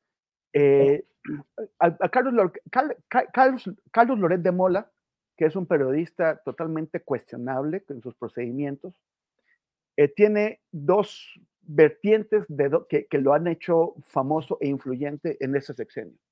Una de ellas son sus aliados políticos que, eh, que, que, financian su producto, latinos, que le, que le proveen de información, de filtraciones, de materiales de, de diversa calidad para que pueda estar golpeteando al gobierno. Y por el otro lado, pues el mismo presidente y ahora, por ejemplo, gente como, como, como, como, como Pío, que se la pasan hablando de él y convirtiéndolo pues en uno de los grandes campeones del antiobradorismo, un lugar que no merece, no porque no sea totalmente antiobradorista, sino porque no, no tiene esa importancia. La importancia se la dan en la mañanera y ahora, por ejemplo, este tipo de cosas. O sea, el, el presidente, por ejemplo, como cuando exhibió eh, sus datos privados eh, fiscales, que eso tendría que, o sea, por, por más que nos pueda caer gordo eh, Loret, Loret de, eh, de Mola, los ciudadanos tenemos que estar protegidos ante el gobierno, ante las autoridades, en cuanto al uso que puedan hacer de la información privada que nosotros estamos consintiendo en entregarle. Y ahí violó eh, eh, eh, ese, derecho de Loret de Mola. Y también ahora lo convierten en mártir de la libertad de expresión. O sea, le, están haciendo un enorme favor, lo, están subiendo, lo están ensalzando a un lugar que Loret de Mola no merece, en, entre otras cosas, porque él mismo ha sido una persona que ha abusado de la libertad de expresión y ha, utilizado su libertad de expresión para abusar de los derechos de los ciudadanos. Entonces, eh, a, mí es un despropósito, además de lo que mencionaba Arnold, lo que puede tener un, un, un, un culatazo eh, por la parte legal, pero sobre todo es un señor que ha cometido un abuso y que además quiere seguir abusando de eso, convirtiendo a Loret de Mola en campeón de la libertad de, expresión. Y es, como ya habíamos comentado, parte de este eh, recurso a, eh, eh, al hostigamiento judicial, al acoso judicial. Pío López, López Obrador va a fracasar, lo, lo, van a, no, no, tiene de dónde hacerse con este, con este recurso que acaba de interponer, pero pues sí, el, el objeto es estar eh, hostigando a periodistas aunque, aunque, no tengan, aunque no se tenga la, la razón. O sea, es, por todos lados está pésimo. Bien, Temoris. Eh, Arturo, Arnoldo, Temoris, una repasadita breve a este asunto antes de pasar. Hey, it's Ryan Reynolds and I'm here with Keith, co-star of my upcoming film If, only in theaters May 17th. Do you want to tell people the big news? All right, I'll do it. Sign up now and you'll get unlimited for $15 a month in six months of Paramount Plus Essential Plan on us. Mintmobile.com slash switch. Upfront payment of $45 equivalent to $15 per month. Unlimited over 40 gigabytes per month. Face lower speeds. Videos at 480p. Active Mint customers by 531.24 get six months of Paramount Plus Essential Plan. Auto renews after six months. Offer ends May 31st, 2024. Separate Paramount Plus registration required. Terms and conditions apply if rated PG. I'm Sandra, and I'm just the professional your small business was looking for. But you didn't hire me because you didn't use LinkedIn jobs. LinkedIn has professionals you can't find anywhere else, including those who aren't actively looking for a new job, but might be open to the perfect role, like me. In a given month, over 70% of LinkedIn users don't visit other leading job sites. So if you're not looking on LinkedIn, you'll miss out on great candidates like Sandra. Start hiring professionals like a professional. Post your free job on linkedin.com/people today. A otro, Arturo, Esto abunda en las acusaciones de uso de recursos eh, no suficientemente explicados en aras del movimiento ahora llamada Cuarta Transformación. Estos videos corresponden a 2015, cuando hubo elecciones en Chiapas, no, no federales, sino estatales. Y el propio Pío dijo que era dinero para gasolina, para el movimiento, y el propio presidente López Obrador dijo que su movimiento, como otros movimientos históricos, han sido apoyados por la gente y que en este caso era para estos gastos menores. Em, ¿Cómo hacer política, Arturo, en México si no es con un montonal de dinero que proviene de fuentes no siempre explícitas o no siempre verificables? Pues mira, yo, yo siempre y planteo que hay dos, dimensiones e, en, el tema electoral. Una que tiene que ver con las reglas del juego, que son aquellas en las que hay un sistema financiero que es fiscalizado, que está sometido a controles y a, una serie de eh, regulaciones. Inclusive pensaría yo que hay sobre regulaciones, es un exceso de, regulación eh, y de vigilancia sobre el financiamiento de las actividades políticas, pero hay un exceso que ha sido en buena medida propiciado por las representaciones de las izquierdas históricas, incluido quizás Morena, pero yo pensaría que sobre todo en su antecedente, el PRD, eh, en, en, la etapa pre-Morena, este, que han propiciado estas uh, sobreregulaciones en los financiamientos por las grandes cantidades de efectivo que se mueven muchas veces, y asumimos, presumimos, se ha acreditado en, en, algunos casos a partir de informaciones que luego en, en, en la justicia no llegan a, a, hacer una sentencia condenatoria o a, o a servir de mucho, eh, eh, a partir de eh, pues desvíos de recursos, de fondos del, del, de los gobiernos, de, fondos públicos, y que eso se relaciona con las formas de jugar el juego. O sea, hay unas reglas del juego y también hay unas formas de jugarlo, y en las formas de jugarlo hay pues una gran cantidad de recursos cuya procedencia, decíamos, eh, es eh, una incógnita. Eh, se puede presumir que es de la delincuencia organizada, se puede presumir que es de algunos empresarios que aportan dinero a las campañas y esto es transversal a todos los partidos políticos.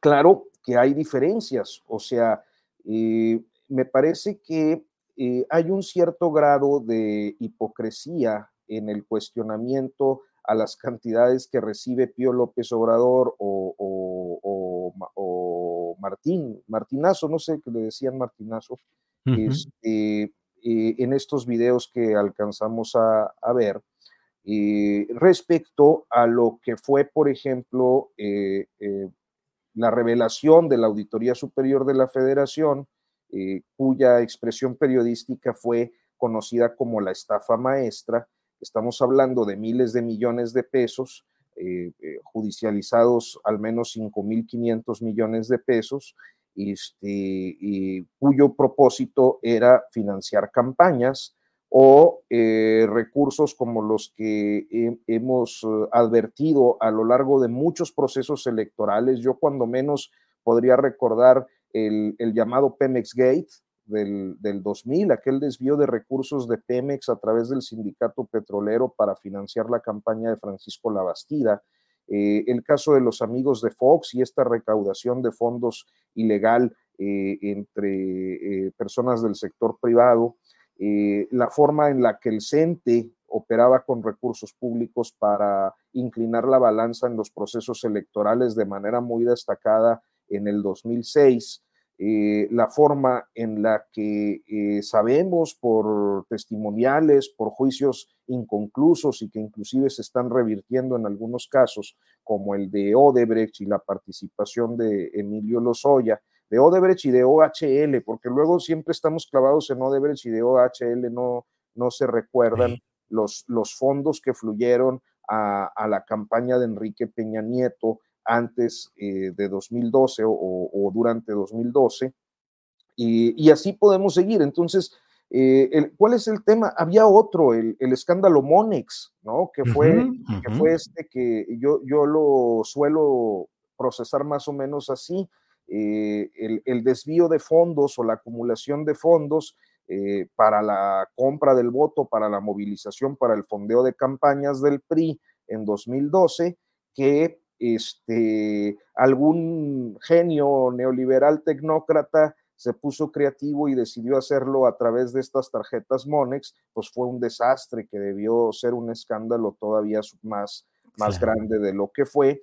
Eh, y así podríamos seguir con muchos otros episodios. Entonces, esas cantidades, cuando hablamos de miles de millones de pesos respecto a sobrecitos amarillos con, con eh, algunos cientos de miles, no es que esté bien, no, está mal que, que haya dinero ilegítimo en las campañas pero también me parece que hay una profunda hipocresía del lado opositor, como si no hubiera todos estos antecedentes de, conducta ilegítima en los procesos electorales.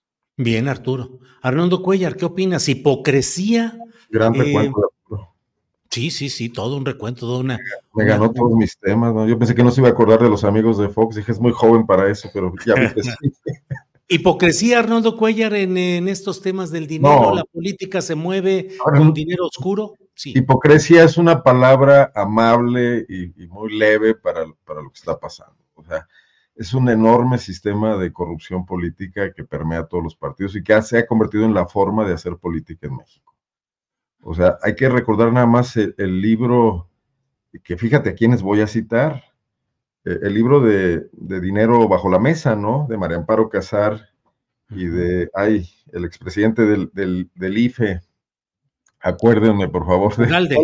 Ugalde, sí. Luis Carlos Ugalde. Se pusieron académicos y se pusieron a investigar y encontraron una pequeña punta de este iceberg. O sea, eh, la política en México está montada sobre el dinero.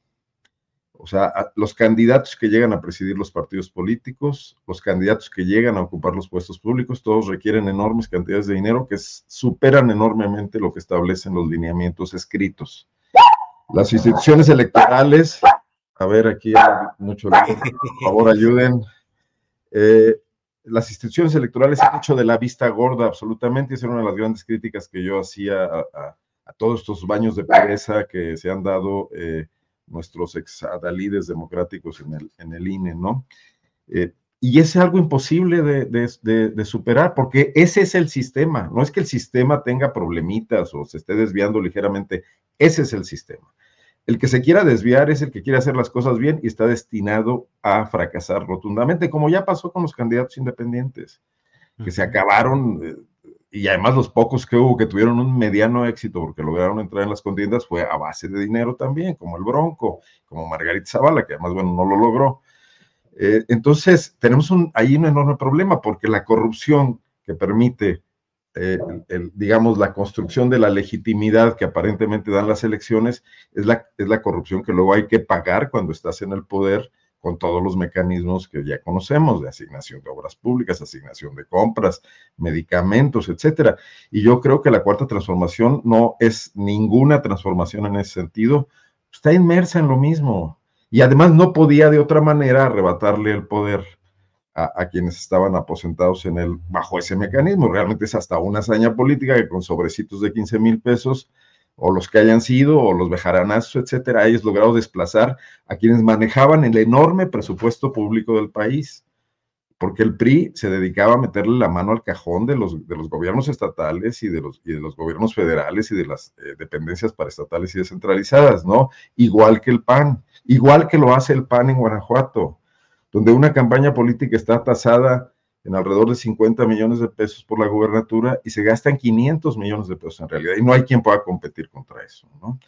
Entonces, estamos frente a un problema que como sociedad no tenemos manera de resolver, porque incluso los escasos espacios de crítica a ese tema que eran algunas instituciones de la, de la sociedad civil, tipo las que encabeza o participa María Amparo Casar y compañía, hoy están del lado del PRI y del PAN frente al la amenaza que ven en, el Morena y en la Cuarta Transformación, y entonces se han olvidado de esa agenda.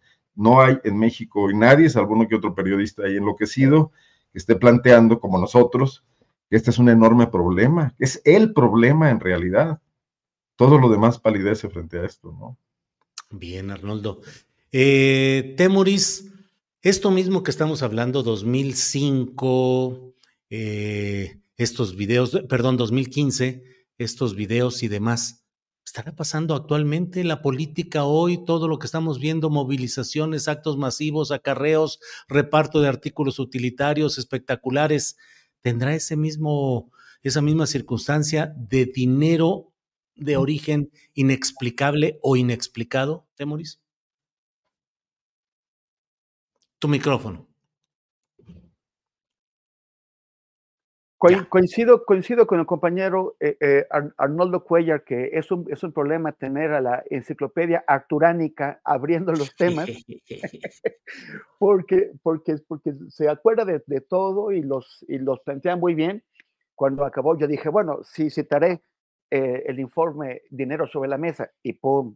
ya, es, es, lo único que nos quedó Arnoldo y a mí y él iba primero. Este, pero creo que, creo que no mencionó eh, lo, que, lo que indica este informe de las, de las dimensiones de la entrada de dinero opaco a las campañas, que eh, son de cada 16 pesos, 15 pesos serían, es, lo que encontró este informe, serían de dinero opaco, de dinero que viene, que puede venir de, de, de empresas que están inter, interviniendo en las elecciones financiando a alguien, que puede venir de dinero desviado del, del, Estado, del presupuesto público, de, de, de, proyectos, o también puede venir direct, directamente del crimen organizado. Y, y, y, y, ahora que mencionaba, si es que puede ser que en este momento esté también entrando este tipo de dinero, bueno, todo esto que hemos visto, como todos los partidos políticos se saltaron olímpicamente las reglas que ellos definieron sobre cómo hacer campañas, o sea, ellos se ponen las reglas y se las saltan de cómo hacer las, las, las, campañas y de pronto ponerle a alguien coordinador o coordinadora de, de no sé qué y finalmente es una candidata. Y que no hay pre-campaña, pero sí hay pre-campaña. Bueno, todo esto que hicieron involucra recursos que se emplearon en todos estos procesos de selección de candidatos y de pre-campañas y todo eso. Espectaculares y, y bueno, todo, todo, todo tipo de material que sé que lo que lo vimos, lo vimos en las calles y los, los, vimos aparecer y, lo, y, lo, escuchamos en nuestros teléfonos con gente que nos, que nos llamaba. El INE está poniendo ahora al, algunas multas porque a los partidos políticos, porque hizo ya cálculos, algunos cálculos que parecen conservadores de los gastos que se hicieron en todos estos procesos y que los partidos dicen, es que no lo hicimos nosotros, lo hicieron espontáneamente los ciudadanos y yo no, yo no lo puedo controlar. Como, como sea, si alguien está promoviendo tu nombre, es, es una aportación a tu campaña, aunque no pase por tus manos. Y deberías en ese caso de decirle, pues no me hagas favores, compadre. Pero también eh, algunos cálculos periodísticos encuentran que las multas que están imponiendo el, eh, eh, el, el, INE son mucho menores que los recursos que se estima que se invirtieron en estos procesos. O sea que le sale barato el haberse saltado la ley y apenas viene. Eh, toda esta también violencia que estamos viendo también es parte de la intervención de poderes económicos, poderes criminales que están muy ligados con el Estado, muy ligados con las grandes empresas, que están interviniendo, están, tienen un interés directo y están interviniendo en las, en la, las campañas. Y, y, el, el, tema es cómo controlarlo. Pues los propios partidos políticos que hicieron estas reglas que ellos violan, pues tendrían que ser, en, en un mundo ideal, aquellos que introduzcan las, las reformas legislativas y determinen la creación de las entidades de, de Contraloría con dientes capaces de ponerles límites son los partidos políticos que son obviamente los que tienen el menor interés en que se controle la entrada de estos recursos. Entonces, mientras vivamos una, una democracia poco ciudadana y, y, con, y, controlada, manejada, manipulada por todos los partidos políticos, pues esto no va a cambiar. Y vamos a seguir viendo cómo entran estos dineros opacos, eh, algunos de ellos de origen francamente ilegal, a influir en las decisiones que tomamos los, los ciudadanos. Bien, Temoris. Arturo, pues a petición de sus compañeritos de salón que se quejan de que usted es muy memorioso y se vuela todo lo que, lo que son los temas a discutir, te voy a preguntar de música o de deportes para dejar abierto el camino para los compañeros. No, Arturo, eh, empiezan las campañas, arrancan este viernes, empieza Claudia Sheinbaum en la Ciudad de México, Xochil Gálvez en Fresnillo, Zacatecas, de Álvarez Maínez, no sé mayor cosa, pero ¿qué avisoras, qué esperas, qué auguras para estas campañas que empiezan al fin ya en forma? Arturo Rodríguez. Pues mira, no, no, no sé, yo me acuerdo que el año pasado decíamos que para estas fechas ya íbamos a estar un poco cansados por pues todo el eh, campañeo que se ha dado desde el año pasado. Por cierto, nada más un, paréntesis, en, eh, me faltaron varios episodios, por ejemplo, la Operación Zafiro, ¿no? E, esa, era, eh, era todo un caso de desvío de recursos para, para directamente al PRI, para temas electorales. Este, y ah, por ahí en el chat mencionaban los casos de, de, César Duarte, y no, no, no, para quienes lo planteaban, no, no hay una justificación para la recepción de los recursos en efectivo. Lo que, lo que hay es como desproporciones, ¿no? Alguien decía Segalmex, bueno, Segalmex todavía está pendiente, por eso uno no habla con la, o sea, sabemos que hay un desfalco tremendo, más de 10 mil millones, pero todavía no sabemos para qué fue. Entonces, hay, hay eh, matices, pues, que se tienen que dar por un tema de precisión. Pero yo diría que eh, en abono a lo que decían ahorita Arnoldo y Temoris, eh, decía yo, hay reglas del juego y formas de jugarlo. Yo creo que el problema está en las formas de jugar eh, el juego político, en las formas de ir a hacer campañas y de ir a hacer elecciones. O sea, esto ya más allá de regulaciones, de controles, de reglas, tiene que ver con culturas políticas que tienen que ser desterradas. Para eso se requiere una autolimitación de las fuerzas políticas a la hora de, de hacer campaña, pero es algo que difícilmente va a ocurrir porque, bueno, pues quedas en desventaja frente a los que eh, sí lo hagan. En, fin, es, es, un tema eh, tremendamente complejo. Ahora bien, con el arranque de las campañas eh, en el próximo viernes, me parece que, bueno, pues es, es natural que Claudia Sheinbaum lo haga en la Ciudad de México, en el Zócalo. el Zócalo es, es ya un lugar eh, eh, pues eh, muy significativo del López Obradorismo. ella misma pues fue jefa de gobierno en la Ciudad de México, donde naturalmente pues tiene muchas simpatías. la que no entiendo es la decisión de Xochitl Gálvez de ir a Fresnillo.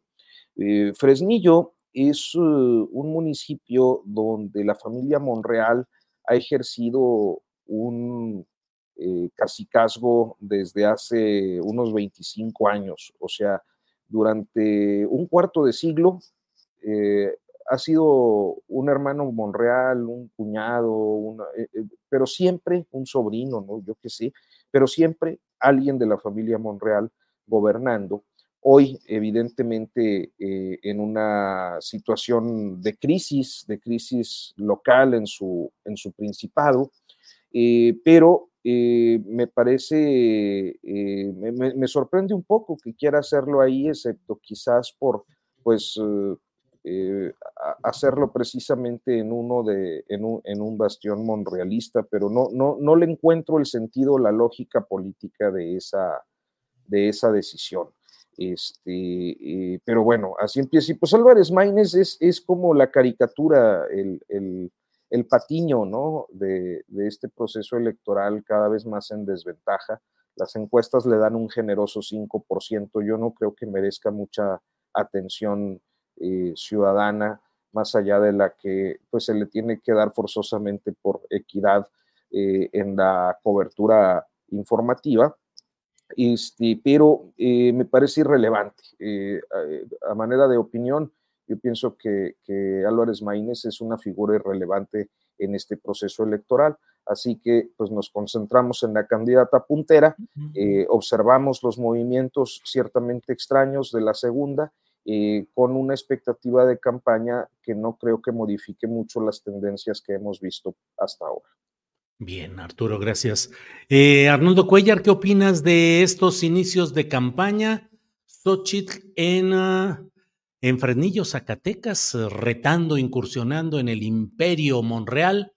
Em, recordemos que eh, David Monreal es el gobernador del estado de Zacatecas, Ricardo lo fue antes, Saúl Monreal fue presidente municipal, es presidente municipal con licencia de Fresnillo, pidió licencia para ser, como ahora es, candidato a senador por Zacatecas a nombre de Morena, en fin. Y Claudia Sheinbaum en la Ciudad de México, donde hay muchas versiones de que hay incluso divergencias o problemas em, latentes eh, caminando entre los equipos de Claudia y de Clara Brugada. Y Álvarez Maínez, que no sabemos por dónde ande. ¿Qué opinas, Arnoldo? Qué cruel eres. Eh. Pues, espero que no me falle mi internet, porque me voy a conectar a mi teléfono, que aquí falló la, la super no le, no, le, dijiste nada al, niño Arnoldo por salirse del salón, ¿eh? No, no, fue mi internet, mano, se me deja. es que es, es, el niño más alto del salón, no podemos decirle nada porque es el abanderado, es el que carga la bandera en los, en los saludos de los lunes. Arnoldo. Sí me, llegó a tocar, ¿eh? Sí. Mira, eh, yo estaba pensando una cuestión, no sé qué les parezca, en, muchas de las mesas que he estado siguiendo, eh, estas que son muy pro, pro etcétera, con este tema insistente, también en entrevistas, de, de, la, de la falta de autonomía de Claudia Sheinbaum frente a Andrés Manuel López Obrador, de la injerencia que tiene, de cómo ya le dejó arreglado el paquete de las reformas, la Cámara le seleccionó a los candidatos, etcétera. Digo, bueno, si la gente que quiere que López Obrador eh, sea derrotado está viendo tantos errores y si estos errores están perjudicando tanto a la campaña de Claudia Sheinbaum, deberían estar muy felices, porque entonces tendrían que sumarse con todo a que Xochitl Galvez avance, recorte algo de esa enorme desventaja que tiene, sea más creativa, deje de tener ocurrencias simples, y planteé una estrategia de estadista verdaderamente que atienda pues algunas de las inquietudes que tienen los ciudadanos y la población del país más allá de, este show mediático de descalificaciones y de ataques. Pero no está pasando eso. Entonces, en el fondo, si Freud hablara, estaría claro que todos ellos ya dieron por hecho el triunfo de Claudia y que lo único que les preocupa es que Claudia se deslinde de eh, pues ese anticristo que es AMLO, ¿no? Y que si lo hiciera ya estarían dispuestos incluso a soltar amarras con, con, con Xochitl y ya tratar de acomodarse en lo que viene. Eh, me parece que ahí es donde está un poco el fondo del tema, ¿no? Porque si entre el New York Times, las acusaciones de narcopresidente, la falta de autonomía de Claudia, todo esto no configurara el escenario perfecto para ellos, para decir que el país está volcado con, para repudiar el autoritarismo y la dictadura, entonces no le veo sentido a todo eso, ¿no? Es, un poco lo que me quedo pensando.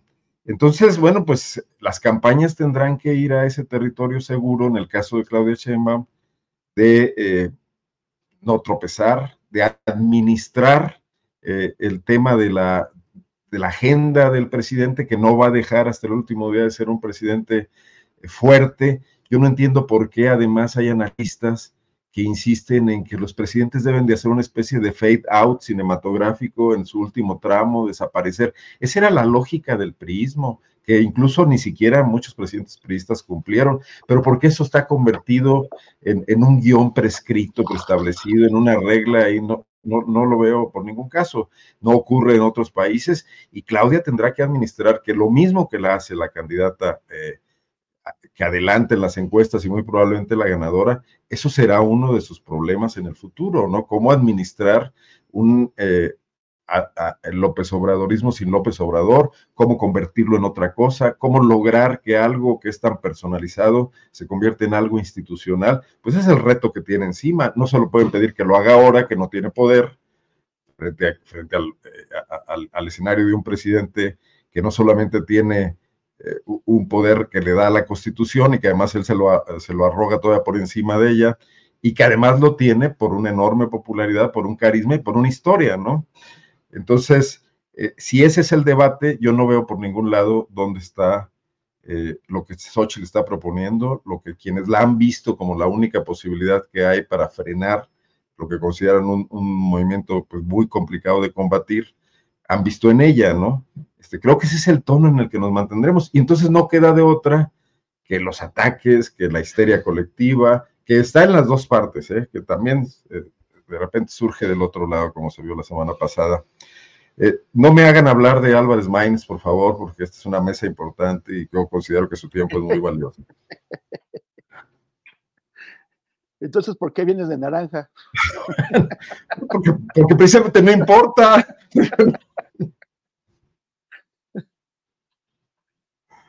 No, no Julio.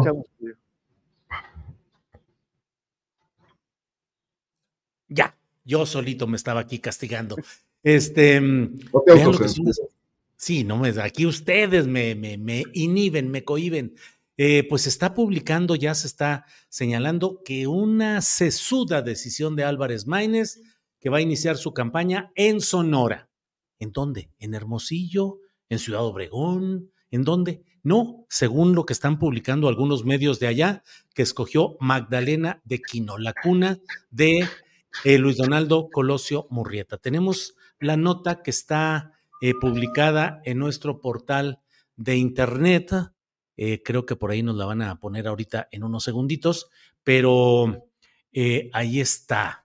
¿Dónde arrancan sus campañas presidenciales? Por ahí va esa información, dando, dando lo que dice ahí respecto a, em, a, a dónde planea estar y según lo que se está eh, señalando, va a ser justamente en ese lugar. Así es que, pues así están las cosas. ¿Cómo ves, Temoris Greco, estos arranques de campaña? Al fin inician las campañas formales. ¿Qué opinas, Temoris?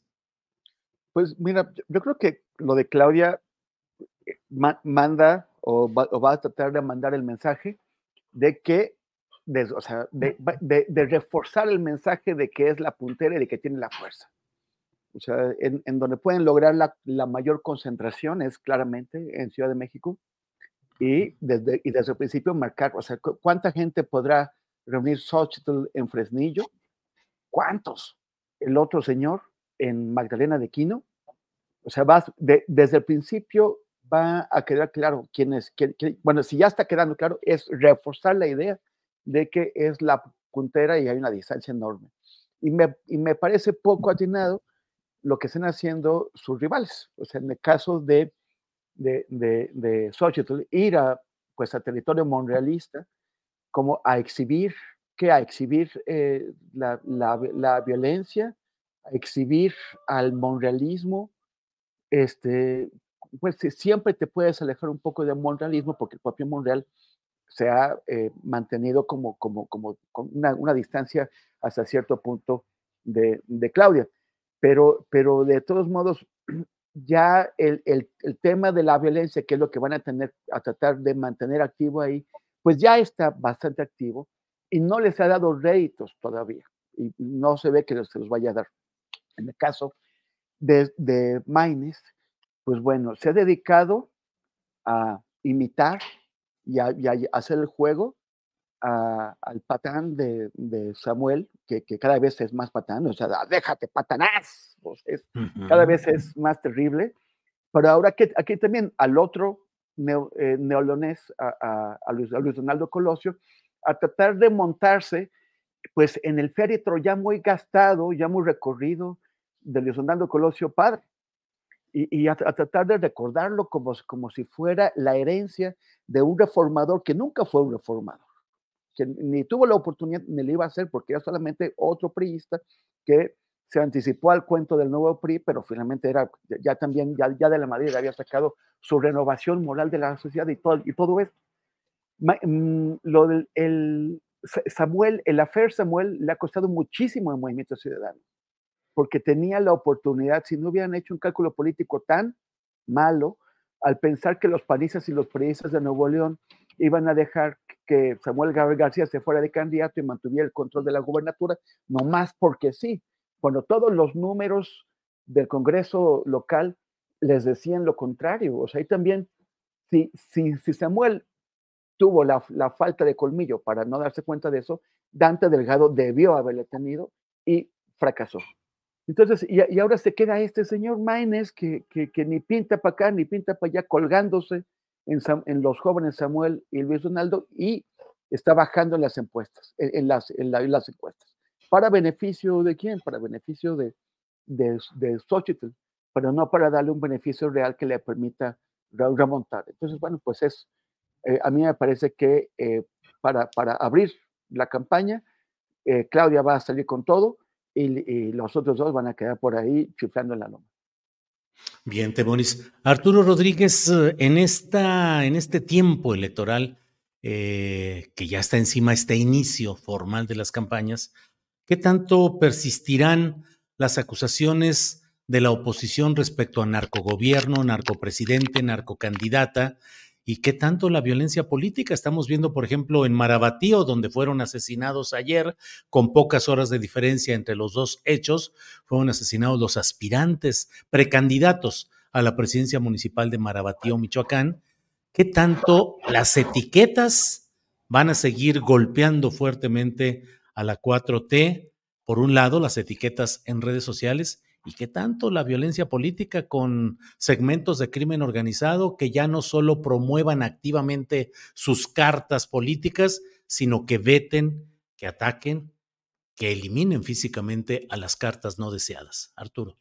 Fíjate que yo creo que desde hace un mes lo, lo escribía yo por ahí en una, en una columna hace unas semanas. Y creo que cuando menos hace un mes que el tema de vincular al actual gobierno con el narco ha sido eh, persistente en el mensaje de su principal oposición, que es la, coalición PRI-PAN-PRD. Eh, no sé cómo le pusieron ahora fuerza, corazón y Fuerza y corazón por México. Ándale. Fuerza, fuerza y corazón. este, pero eh, que ahora, pues eh, creo que eh, se olvida una, una, una máxima del marketing político que es que eh, el mensaje para que llegue debe ser verificable. Y tengo la convicción de que hasta este momento no existe un dato claro, contundente, irrefutable de que haya una connivencia del presidente de la República y su equipo más cercano con algún grupo de delincuencia organizada, quieran llamarle cártel, eh, eh, banda criminal, organización delictiva, como sea. me parece que no, no lo hay. no hay pruebas fehacientes de que algo así eh, haya ocurrido o esté ocurriendo. y creo que el único alegato que eh, soporta o articula esta, esta narrativa o este mensaje opositor de, de narcopresidente, pues son los pésimos resultados en materia de seguridad, algo que, eh, y estrictamente y muy concretamente eh, del tema del registro de los, de, los homicidios, de, homicidios en el país, entre estos los que tienen una naturaleza política eh, que son eh, no solo los de candidatos, dirigentes políticos o funcionarios públicos, sino que yo lo ampliaría inclusive a, dirigentes sociales, a defensores de derechos humanos y a periodistas, porque son eh, figuras que tienen que ver con el ejercicio de los derechos políticos que se ven cancelados en el contexto de un proceso electoral eh, cuando hay una condición de violencia desbordada en algunos territorios eh, eh, focalizados. O, muy identificados, ¿no? Guerrero, Michoacán, Guanajuato, Jalisco, por mencionar creo que los más, los más violentos políticamente en, este, en, este, en esta temporada. Entonces, creo que ha sido un fracaso eh, desde hace un año aproximadamente eh, el mensaje de eh, cuestionar los resultados en materia de seguridad, como lo ha venido haciendo principalmente Marco Cortés, porque siendo dirigente del PAN, hay, hay un, un, retorno de la crítica, ¿no? básicamente porque los gobiernos que fueron emanados del Partido Acción Nacional eh, a la presidencia de la República o que lo han sido a los gobiernos de los estados, el caso más reciente pues es el de Guanajuato, eh, evidencia que ellos no solo fracasaron eh, en las políticas de seguridad, sino que también propiciaron el desbordamiento de la violencia. E, en, este, en este contexto, la única forma de, soportar eh, el señalamiento de narcopresidente, que yo honestamente dudo que tenga un, eh, un efecto eh, como el que procuran, pues es precisamente eso, el de, el de los pésimos resultados, que por otra parte creo que era algo que tenía presupuestado el presidente López Obrador. Yo no sé si ustedes recuerdan aquellos primeros mensajes de concentración en el Zócalo, que él, les decía informe de gobierno, este, y que debió ser eh, pues el de los 100 días o algo así. Y él ya hablaba de que eh, el futuro de la cuarta transformación y el futuro del éxito de su proyecto de nación eh, se signaba en los resultados en seguridad.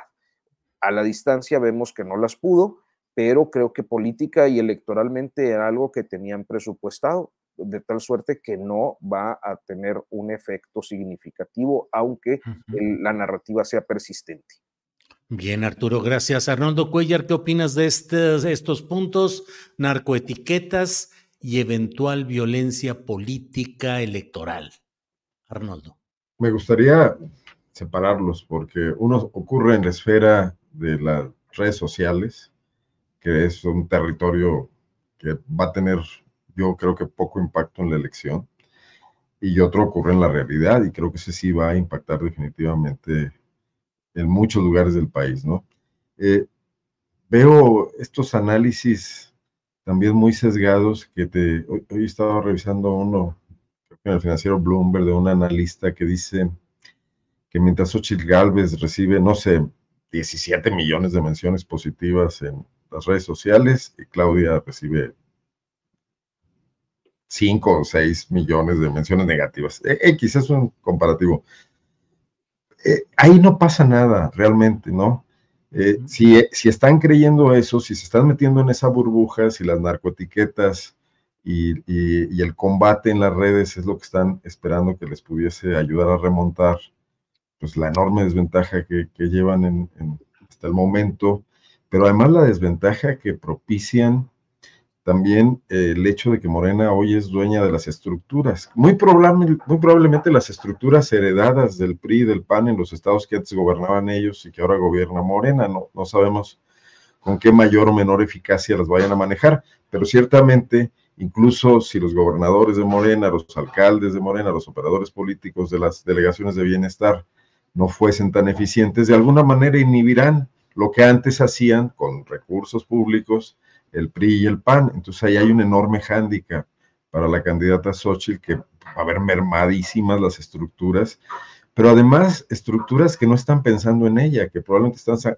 eh, eh, pensando en sacar eh, las listas de candidatos a las cámaras y no propiamente la elección presidencial. Por ejemplo, a mí me llama mucho la atención que ya van al menos tres encuestas, lo he mencionado ya, que en Guanajuato territorio panista por excelencia, creo que nadie lo podrá negar.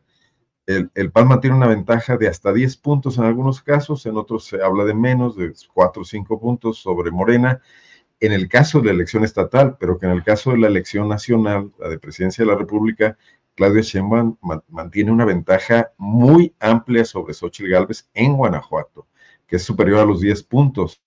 Entonces, lo cual me, me, me habla que incluso en este territorio donde evidentemente las estructuras de Morena no se comparan con las de eh, Acción Nacional, están pasando algunas cosas, ¿no? Entonces eso me lleva al otro terreno, porque muy probablemente eh, la violencia sí sea una forma de desestabilización. Nada más hay que ver eh, estos dos asesinatos que ocurrieron en, en Michoacán, en Marabatío, de inmediato, digo, lamentables, y hay que ver qué está pasando ahí, y seguramente obedecen a una cuestión que eh, tiene claro el gobierno de Michoacán, que tiene clara la fiscalía, o a lo mejor no, también suele suceder que ni siquiera ellos que están en el terreno lo tengan claro, pero los presidentes de los partidos nacionales salen de inmediato y se lanzan al cuello de la, de la ineficiente política de seguridad del Estado mexicano, de López Obrador y sus abrazos no balazos, etcétera, eh, eh, volviéndolo tema nacional en lugar de que los partidos políticos estuviesen todos preocupados por frenar la violencia, parece que hay una violencia que les viene bien para llevarla a su discurso y seguir eh, tratando de eh, pues desgastar eh, los resultados de la, de la cuarta transformación, como si no fuese suficiente que pese a muy escasos resultados, el partido de López Obrador y su figura siguen adelante. Y a mí me queda muy claro que más bien es por la insuficiencia de quienes enfrente no, no logran contrastarse y no logran construir un, discurso político, una actitud política, una propuesta, no lo han logrado en los cinco años anteriores, ¿no? Que le dé algo de esperanza a la gente, incluso a los decepcionados de López Obrador, muchos de los cuales van al asunto del menos malo, no, no, no porque tengan, es un movimiento sin esperanza el de Xochitl hasta ahora, y en buena medida lo es por sus aliados, ¿no? Entonces, en, separados esos dos terrenos, pues sí me parece que vamos a una contienda que, probablemente veamos cosas que no hemos visto, que sea inédito, que hemos visto en el pasado, quizás aisladas, pero que esta vez sería, podría ser más sistemático y es preocupante, ¿no? En Guanajuato asesinaron a un exalcalde priista, también en la zona limítrofe con Michoacán en estos días, Gerardo Ruiz Arriaga. También hay muy poca información al respecto, no dejaba de ser un, un factor político en la zona había, había ganado y hecho ganar a candidatos del PRI, incluso contra panistas en, ese municipio, un pequeño municipio colindante con Michoacán, ¿no? Bien, Arnoldo, gracias. Son las dos de la tarde con 54 minutos por andar ahí metidos en quién sabe cuántas cosas. Se nos ha ido el tiempo en esta sesión escolar. Va a sonar ya la campanita diciendo que ya es hora de recreo. Así es que, Temoris Greco, el tema que desees eh, aportar en esta intervención final de esta mesa, por favor, Temoris. Gracias. Bueno, este, comentar que eh, además de la, del asesinato ayer de, de, estos dos precandidatos en Marabatío, se produjo un intento de secuestro, o al menos se, se, denunció un intento de secuestro en Taxco contra Omar Jalil Flores Majul. Eh, Omar Jalil Flores Majul fue eh, alcalde de Taxco de 2015 a 2018. Heredó la alcaldía de su primo Salomón Majul. Los dos priistas eh, eh, muy, eh, con, muchos acusados de ligas con grupos del narcotráfico y además sospechosos del asesinato de nuestro colega Francisco Pacheco cometido en abril de 2016 ahí en Taxco, por el cual ni siquiera la, la, Fiscalía Especializada en la Atención de Delitos eh, contra la Libertad de Expresión ni siquiera los ha llamado a declarar a los sospechosos. Pero bueno, es, el, esto es un, es un pleito, o sea, ahí vemos un pleito entre mafias, ¿no? Y, y, yo me pregunto en qué tanto se puede reproducir esto en, eh, en otros municipios. En Taxco hace tres años se produjo la victoria, la única victoria que tuvo en el país un membrete, el, el membrete que, inventó Pedro Aces, que se llama Fuerza eh, por México.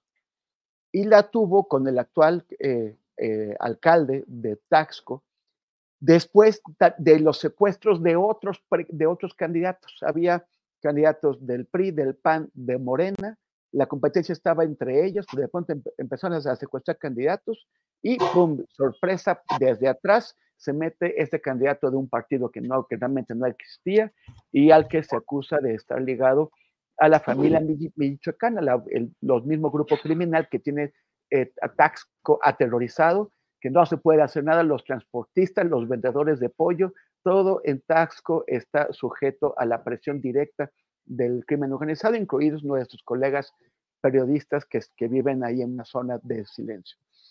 Entonces, a, quiénes van a postular en estos lugares eh, los partidos políticos si es una zona de disputa entre grupos criminales que utilizan los, los, los membretes de los, de los partidos como vehículo electoral. O sea, eso es también otro, eh, también en, en Marabatío matan al de Morena, matan al del PAN. eh, quién los mata, por qué el mismo día, cuál es el mensaje que están enviando, eh, que es que para, para ser candidato o aspirar a ser candidato en Marabatío se debe tener el visto bueno de quién. eso es también muy, muy, muy preocupante porque, sí, porque sí, sin duda se, se está reproduciendo en otras partes del país. Y antes de, terminar, este, hubo eh, antier, el domingo, en Washington, un soldado de 25 años de la Fuerza Aérea de Estados Unidos, eh, al grito de Viva Palestina, se quemó. ya eh, los medios de comunicación lo sacaron hoy en mundoabierto.info, ya lo, em, lo, empezamos a reportar desde ayer. Fue una tragedia, grabó su inmolación en, video y, y es muy duro pero también la forma, que es una cosa que mencionamos en este trabajo que publicamos en mundoabierto.info, la forma en que lo trataron los, los grandes medios de comunicación de Estados Unidos, que era mencionar que alguien se había inmolado en Washington, pero las causas que él dejó muy claras, porque dejó varios escritos, porque leyó algo, dijo algo fuerte, que es que él no quería ser cómplice del genocidio en Gaza y que, y que, si, y que si uno vive una situación como esa, tiene que hacer algo y él encontró esta forma extrema de protesta, así lo dijo, eh, hacer. Pues eh, los medios de comunicación, los grandes medios lo acallaron, no mencionaron contra qué protestaba, no mencionaron qué había dicho, solamente que era un miembro inactivo del ejército y que se había inmolado. Y todavía peor, la revista Time dedicó dos, dos párrafos a explicar por qué estaba mal lo que había hecho está, estaba mal porque él como miembro inactivo del ejército no se, puede, no se podía involucrar en actividades políticas y menos hacerlo utilizando el uniforme militar. Eso es lo que a la revista Time le preocupó. Eh, la, la, historia está en mundoabierto.info. Muy bien, Temoris, gracias. Vamos, por favor, eh, Arturo Rodríguez con eh, la parte final, postrecito, por favor. Híjole, pues no, no, a veces no sé si esto sea un postre o, es un postre, postre amargo. Sí, a veces sucede, ni modo. Este, eh, hay, digo, quizás no todo el mundo lo sabe, pero el sexenio pasado yo hice un seguimiento permanente de los casos de represión eh, destacadamente de los de represión en la Ciudad de México contra activistas sociales, en general de todo el país, pero en particular eh, pues con las detenciones masivas que hubo entre, 2000, entre, entre el 1 de diciembre de 2012 y junio del 10 de junio de 2015. Eh, muchas de estas en el contexto de la reforma educativa y de otras reformas. Y, concretamente traigo el tema a cuento porque por aquellos años hice un, seguimiento hasta 2019 o 20, creo que fue cuando, cuando salió libre eh, Enrique Guerrero Aviña, un, un, activista social que había participado en algunas marchas y que en el contexto de una de estas marchas, cuando ya se retiraba para su casa, pues fue detenido, torturado y encarcelado durante varios años eh, por el gobierno de Enrique Peña Nieto, o sea, auténticamente presos políticos. Sí. Y, bueno, eh, el día de hoy Enrique me contacta porque ya, ya está libre, como lo decía, salió en esta administración por una serie de gestiones que creo que llevó, si no me falla la memoria, este, eh, Julio Scherer cuando era consejero jurídico este, eh, sale y el día de hoy me contacta para eh, pedirme que haga una difusión solidaria y en la que están eh, exigiendo la intervención de, la Cancillería mexicana en Qatar, porque su hermano Manuel Guerrero Aviña fue detenido allá en Qatar el pasado 4 de febrero bajo un operativo encubierto para, eh, pues para personas gay, para personas LGBT, y ha sido objeto de tortura, de tratos crueles, inhumanos y, degradantes, pues por esta, por esta condición eh, de, género que él tiene. Entonces me pareció un tema eh, muy triste, muy lamentable ver cómo esta misma familia es objeto de procesos represivos, si bien con distinta motivación, en dos países distintos, pues en un periodo de tiempo de una década bajo condiciones y, pues inaceptables para lo que suponemos deben ser los tiempos de este siglo. Bien, Arturo, gracias. Eh, pues sí, ese, ese postre amargo de lo sucedido a Manuel Guerrero allá en Qatar. Em, vamos con la parte final. Final, Arnoldo Cuellar, postrecito para bajar la cortina del changarro, por favor.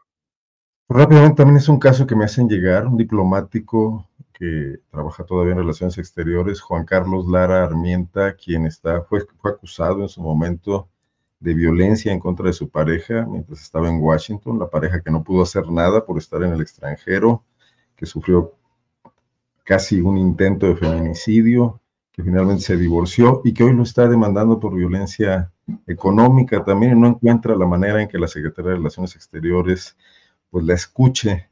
Eh, la perspectiva de género parece no existir ahí, el diplomático ha sido ascendido, hoy está en México, eh, hoy tenemos una secretaria, una canciller mujer, tenemos candidatos a la presidencia de la República, pero parece que todavía hay que avanzar mucho en este terreno.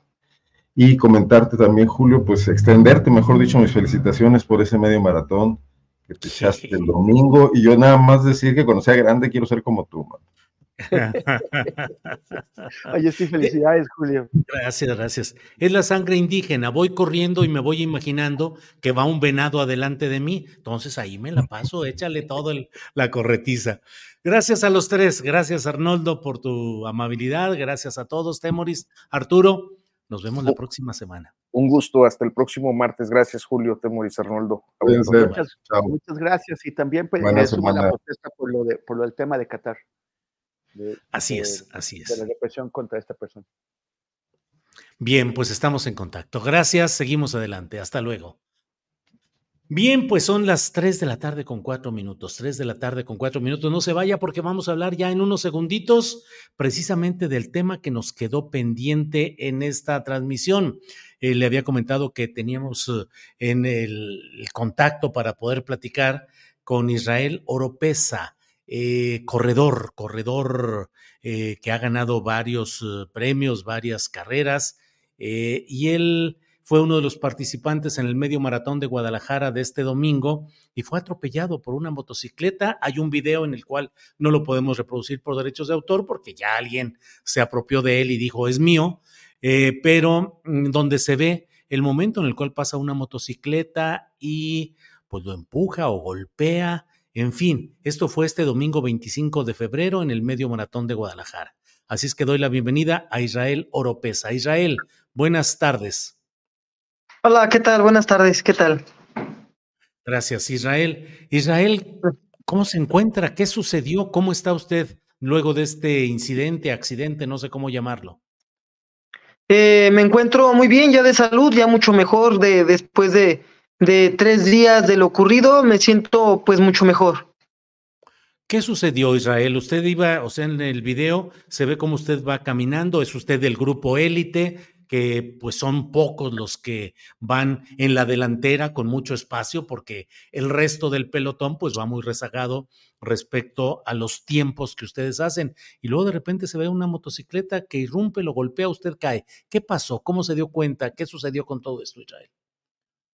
Eh, bueno, yo iba en el kilómetro 19, kilómetro 20, iba, estaba a punto de llegar a la meta y al cabo de empezar a subir el puente, un puente, el último puente que, que había antes de llegar, de, de, terminar el evento, eh, la luz pues en parte me encandiló y yo creo que también el de la moto lo encandiló.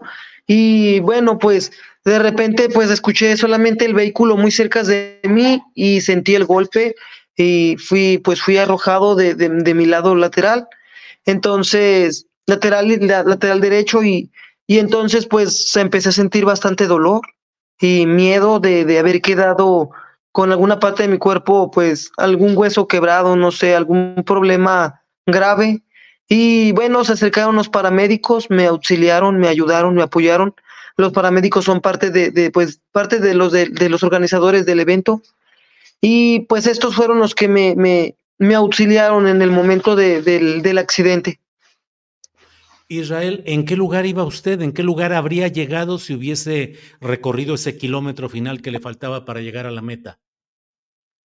Yo iba en la posición 12, en el doceavo lugar general. Eh, no sé en qué lugar hubiera llegado, no lo sabría porque puede cambiar todo, o sea, puedo alcanzar yo a uno o a dos de los corredores que iban delantito de mí. Eh, no era tanto lo que nos habíamos, lo que me había despegado yo de ellos. No sé si hubiera llegado yo en la misma posición. Eso sería algo difícil saberlo, sinceramente.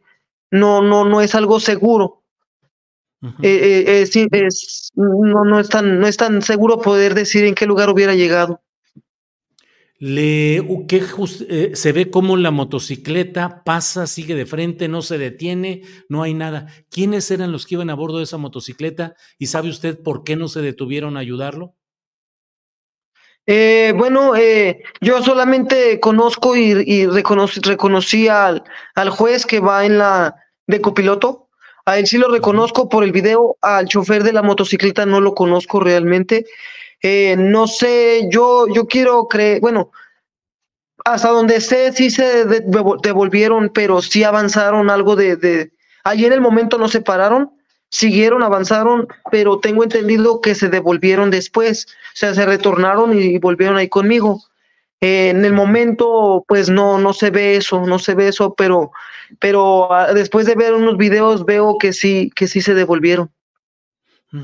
Ahora, Israel, ¿qué hacía una motocicleta eh, adentro de una pista de una carrera internacional oficial que además estaba estrenando la condición de platino. Una de las obligaciones es garantizar una absoluta seguridad para los atletas, los corredores, y de ninguna manera que fuera circulando por adentro una motocicleta. O lo que pasa que, que la motocicleta son parte del comité de organización. En esas motocicletas se mueven los, los jueces, que son los que están checando que no se haga trampa, que los atletas no atraviesen por donde no deben, que los atletas no consuman, no sé, alguna bebida en un lugar que no es apropiado, ya que para los atletas elite hay, hay bebidas que debemos tomarlas en ciertas partes. Entonces ellos se van cerciorando y para moverse más rápido que los corredores, que los mismos atletas élite, pues ellos se mueven en moto. Eh, yo creo que ahí lo que, le, lo que les falló es no sé, ser más cuida, quizás un poco más cuidadosos, eh, tener cuidado que, que, que, van, que no van junto a vehículos, van junto a personas. El, un vehículo de ese peso, de esas dimensiones, aventar a, aventar a alguien o arrollar a alguien, pues es, es, es, es, algo grave, porque lo puedes aventar pues muy, muy lejos. Eh, muy diferente que chocar con un vehículo como sería en una calle normal, ¿verdad? Eh, ¿Le dieron alguna explicación oficial? ¿Solicitaron sus disculpas? ¿Habrá alguna compensación económica? Hace rato platicaba con algunas personas y decían, uy, por eso que pasó aquí en México, en Guadalajara, en Estados Unidos, habría una demanda millonaria. ¿Hay algo en ese sentido? ¿Piensa usted demandar, exigir algo, Israel? Eh, bueno, eh, como de Guadalajara me, apoyaron con lo de, de lo, lo de, ahora sí que con con lo del hospital, me llevaron, ellos mismos me llevaron, me atendieron, me sacaron radiografías, me se cercioraron que no tuviera nada de gravedad. Y bueno, pues ya pasando, ya viendo el video y lo que se ha hecho esto de las redes sociales que está, pues está así que es demasiado lo que se está publicando sobre este suceso. Eh, pues sí, yo creo que sería lo justo eh, tomar cartas en el asunto en cuanto a lo legal. Eh, no sé todavía exactamente qué se va a hacer, eh, pero creo que sí se, sí se tiene que hacer algo legal. llegar a, ahora sí que deslindar responsabilidades, ¿verdad? Deslindar responsabilidades, que se castigue a quien fue el responsable. ¿Y usted pediría alguna compensación económica? No, no sé, no sé qué se deba hacer, sinceramente, no, no sé. Eso no, no, lo necesito platicar con mi entrenador y eh, no sé qué se deba hacer, sinceramente. Bueno, pues eh, eh, bueno, pues en general eso es lo que ha sucedido. La, la primera emisión de este eh, medio maratón en Guadalajara, ya con la categoría platino, pero con este incidente. ¿Algo que desea agregar, Israel? Eh, bueno, pues yo hablando en lo personal, el evento sí dejo de lado eh, el accidente, el evento a mí me agradó. Eh, me dieron, sí, yo sí, sí hicieron un gran papel los organizadores del evento en cuanto hablando hacia, hacia lo que yo vi en el evento, hacia cómo se portaron hacia mí, tanto en a la hora del arranque, en el recorrido, solamente ese accidente que suscitó, ese, ese, ese momento que pasó. Yo pues que quisiera agregar que me gustaría que hicieran como una encuesta en general, porque fuimos 21 mil corredores, y ver qué es lo que, lo que la gente pide en general. Las demás personas también pues tienen su punto de vista, que, pedirles opiniones, saber qué, qué opinan sobre el evento, para juntar así todo ese tipo de, de ideas y para el próximo año hacer un evento que sea más satisfactorio, un evento que, que las personas podamos sentir que es de categoría mundial, que digamos, bueno, este es el evento que nos merecemos, que no solamente se diga es un evento de, de platino, sino que se note que es, un, que, que es un evento de platino, que las personas queden, no sé si el 100% satisfechas, no, pero un 95% satisfechas, que no sean tantas las quejas. Bien, Israel. Eh, solo cerrando esta parte, ¿quedó usted bien? ¿No tiene ninguna lesión? ¿Nada que impida su posterior desarrollo como atleta? Eh, por el momento mm, tengo raspones, solo raspones, algunas molestias, eh, moretones, pero hasta eso que no, no pasó de eso. Bien, Israel, pues es muy importante todo ello. Le agradezco mucho que haya estado con nosotros. Esperemos eh, que se recupere pronto y que siga adelante en su carrera deportista. Gracias, Israel. Muchas gracias, Julio. Muchas gracias. Hasta luego. Gracias. Bien, pues son las 3 de la tarde con 14 minutos. 3 de la tarde con 14 minutos.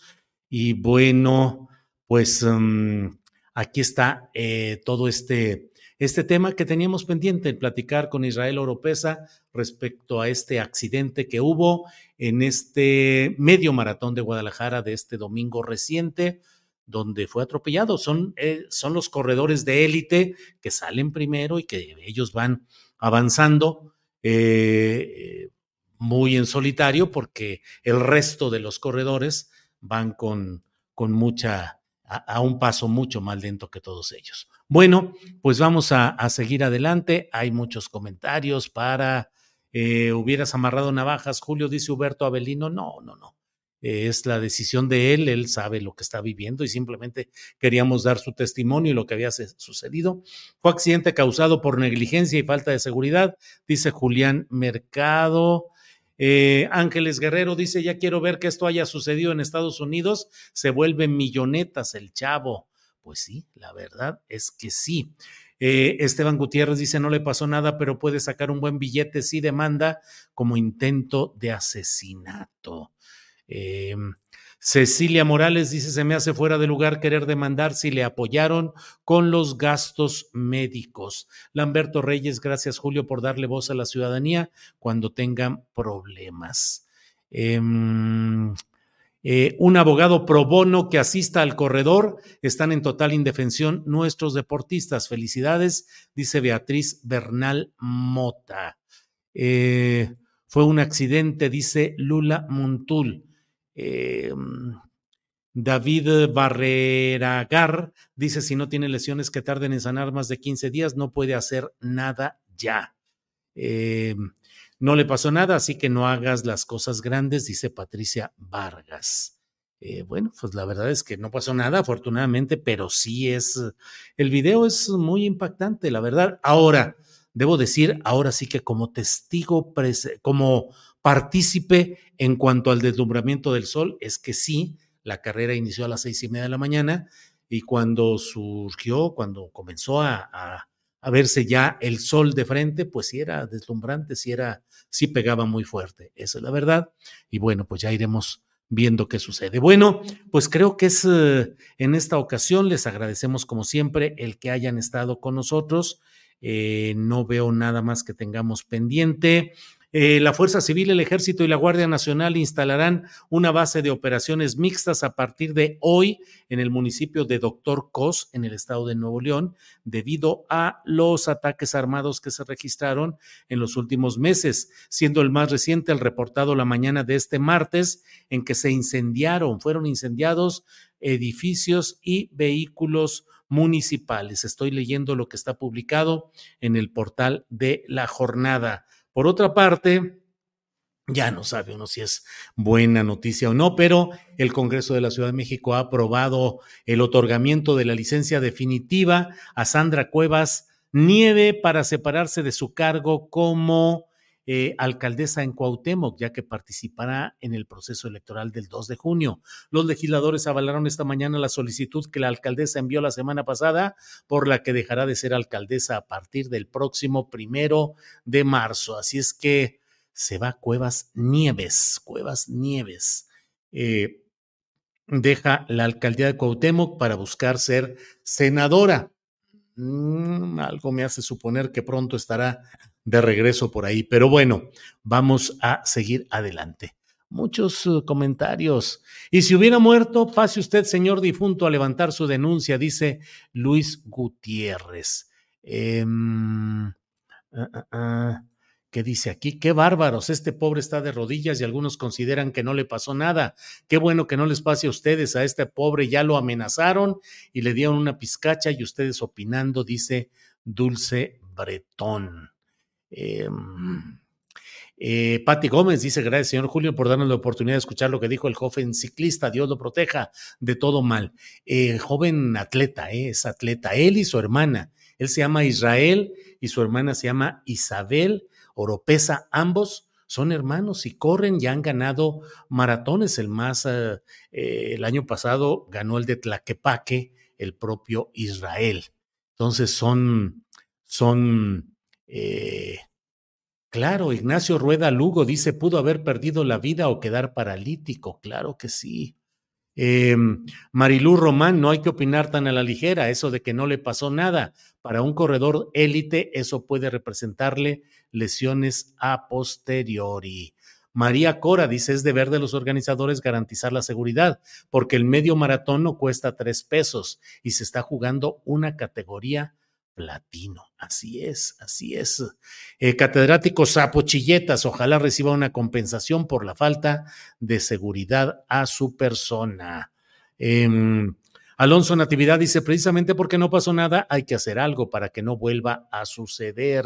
Ángeles Guerrero dice, sí, pudo haber perdido la vida. Pues claro que sí, era una motocicleta grande y la embestida pues fue lateral, pero pues pudo haber sido alguna cosa más complicada. Jaime Hernández dice, los corredores deben tener seguros de responsabilidad civil dada por los organizadores a todos los participantes. Julio, ¿tú fuiste corredor? ¿Existe el seguro? No, no creo que nos hayan dado seguro, no lo vi, pero eh, no, no, no, no lo veo así.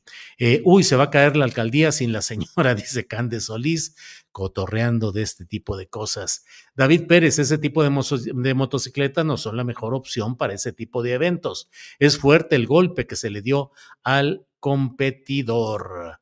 Samuel Vega, Don Sobres, el pío, jejeje, solo queremos que se haga justicia a la fallida 4T. Eh, así son los accidentes, dice, hola, soy Dani. Bueno, em, deben tener seguro de vida si es una carrera de primera y, vi, y yo creo que sí deberían pagar un seguro por daños, dice Ana Vázquez. Miren, Arturo Cortés nos dice, son varios de la familia. Los más destacados son Israel, Isabel y Fanny. Órale, eso sí no me lo sabría, pero eh, pues qué bueno, qué bueno que esté. Em, ¿Qué dice aquí? Julio, espero le des atención a lo sucedido en Ciudad Juárez que se reportó en La Verdad con respecto al alcalde morenista Cruz Pérez Cuellar. Dice Earl Smithy. No sé exactamente, pero envíeme la información a julioastillero.gmail.com y ahí seguimos.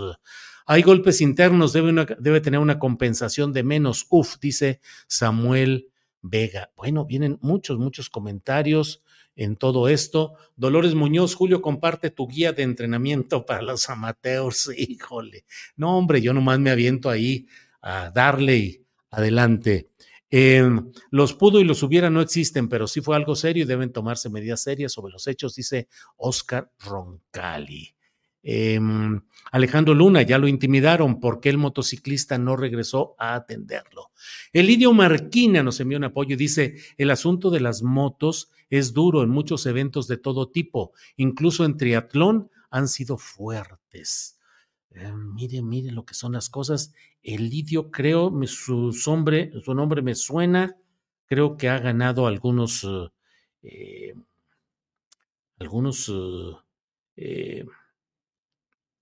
torneos, algunas carreras, no sé si me esté equivocando, pero bueno, vamos a seguir adelante con todo esto. Bueno, pues muchas gracias, nos vemos, nos vemos hoy martes, nos vemos a las 5 de la tarde, ya sabe que está, estará Paco Cruz con su videocharla cruzada y yo a las nueve de la noche con la videocharla astillada. Em, Guillermo Baza Bilbaso nos envió un apoyo, dice AMLO es mucho estadista para tan pocos politiqueros, Mini y Baza Bilbaso desde Tecámac. Palmiro Ocampo nos ha enviado también un apoyo económico. Marcela Buchanan dice, eres la nata, mi Julio, y la de Elidio Marquina, que ya hemos dado a conocer. Y bueno, revisen su suscripción. Ya vamos en, hemos eh, superado como 30 mil personas, eh, hemos superado nuestros números gracias a que 30 mil personas han revisado si estaban suscritas como lo suponían o si se les retiró la suscripción por parte de YouTube, se dieron cuenta que no estaban suscritos se volvieron a suscribir y ahí vamos caminando. Entonces ayúdenos con eso y nos vemos más tarde. Gracias por hoy. Hasta luego.